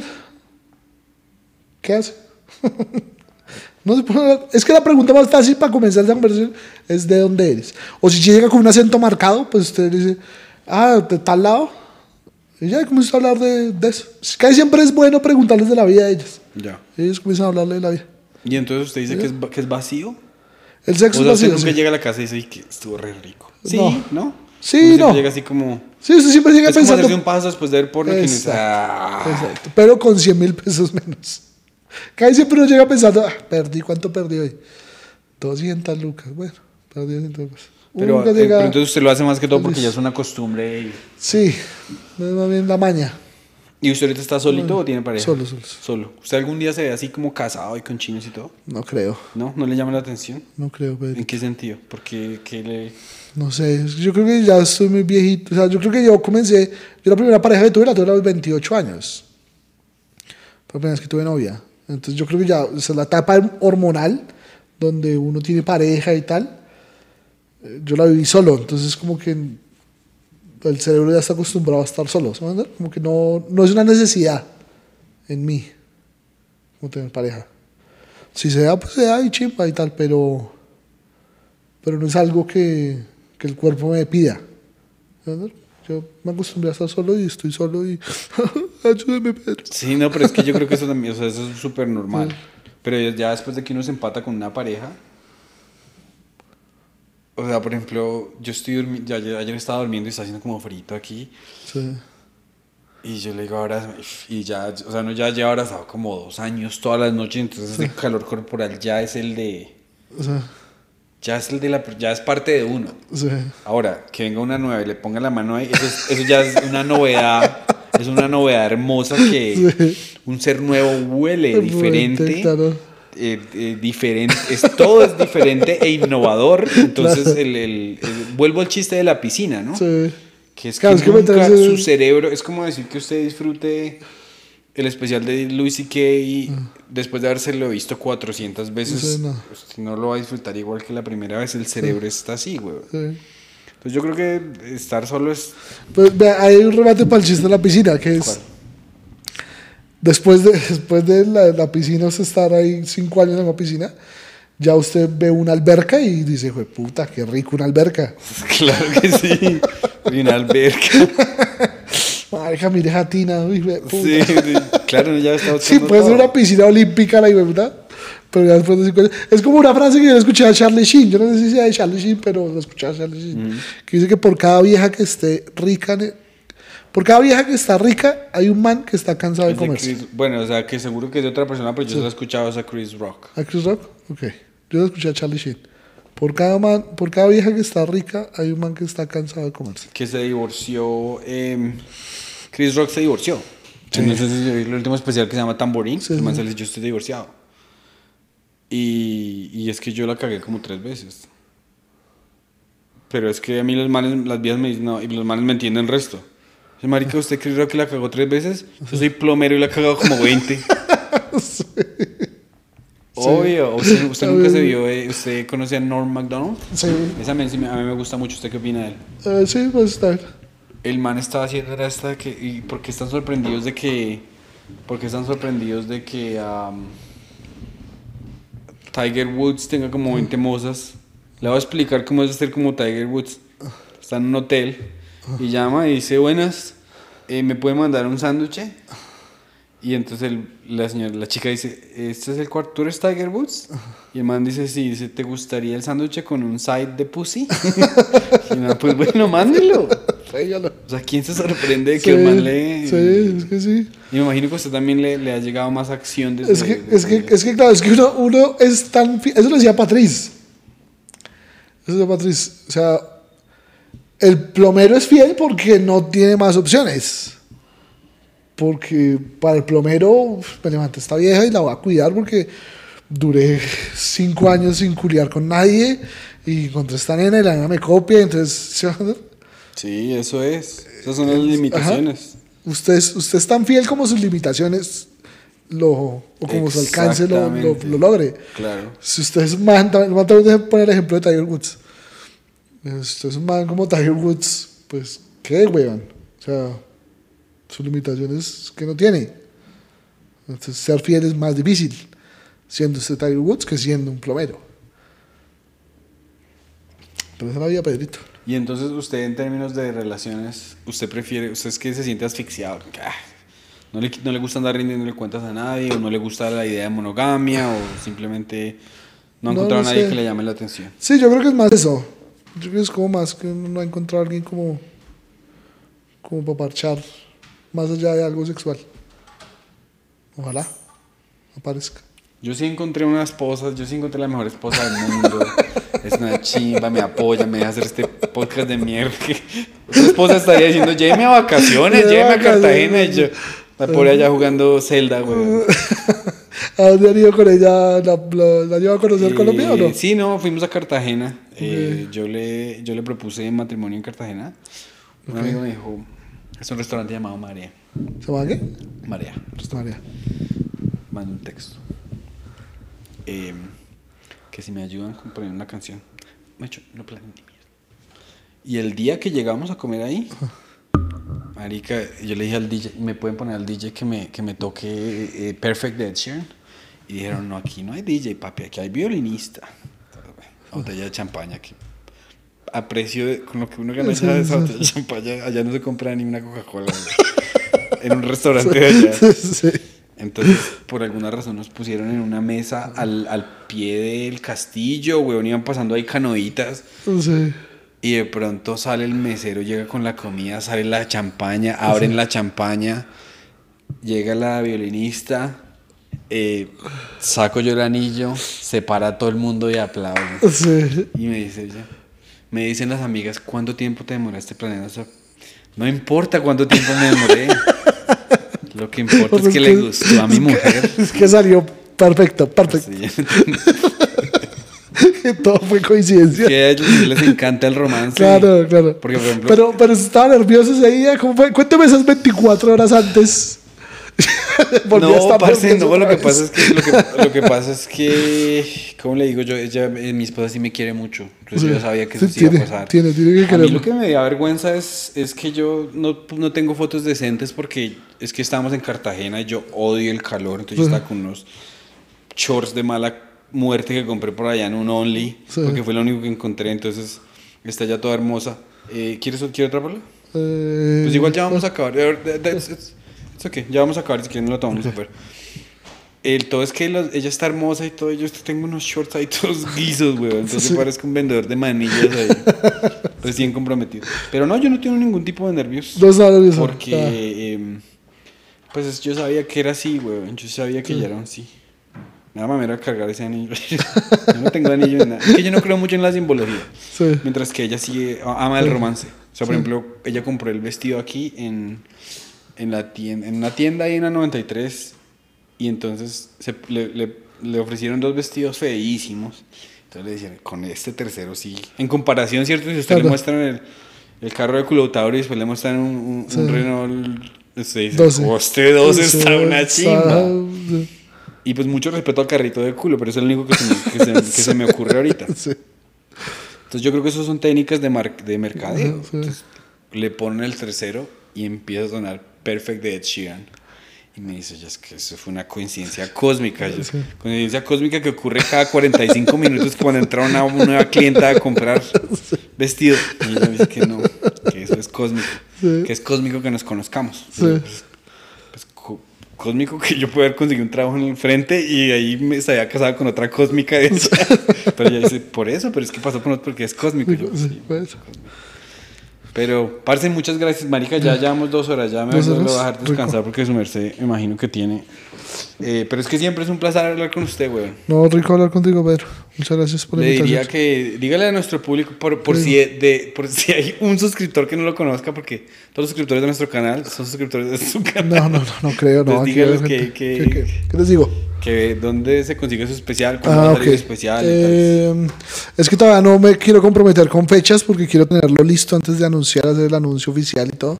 Porque puede. Es que, digamos, el, el del especial pasado pasaron muchas cosas que dije, no, eh, tengo que tenerlo listo, o sea, ya realmente finalizado para poderlo anunciar.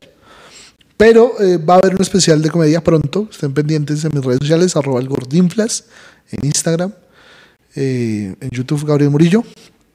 Eh, va a haber.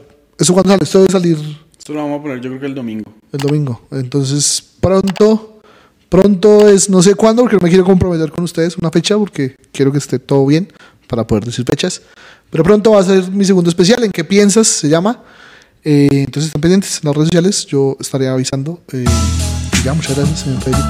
Gracias a usted y gracias a todos los que nos vieron hasta el final.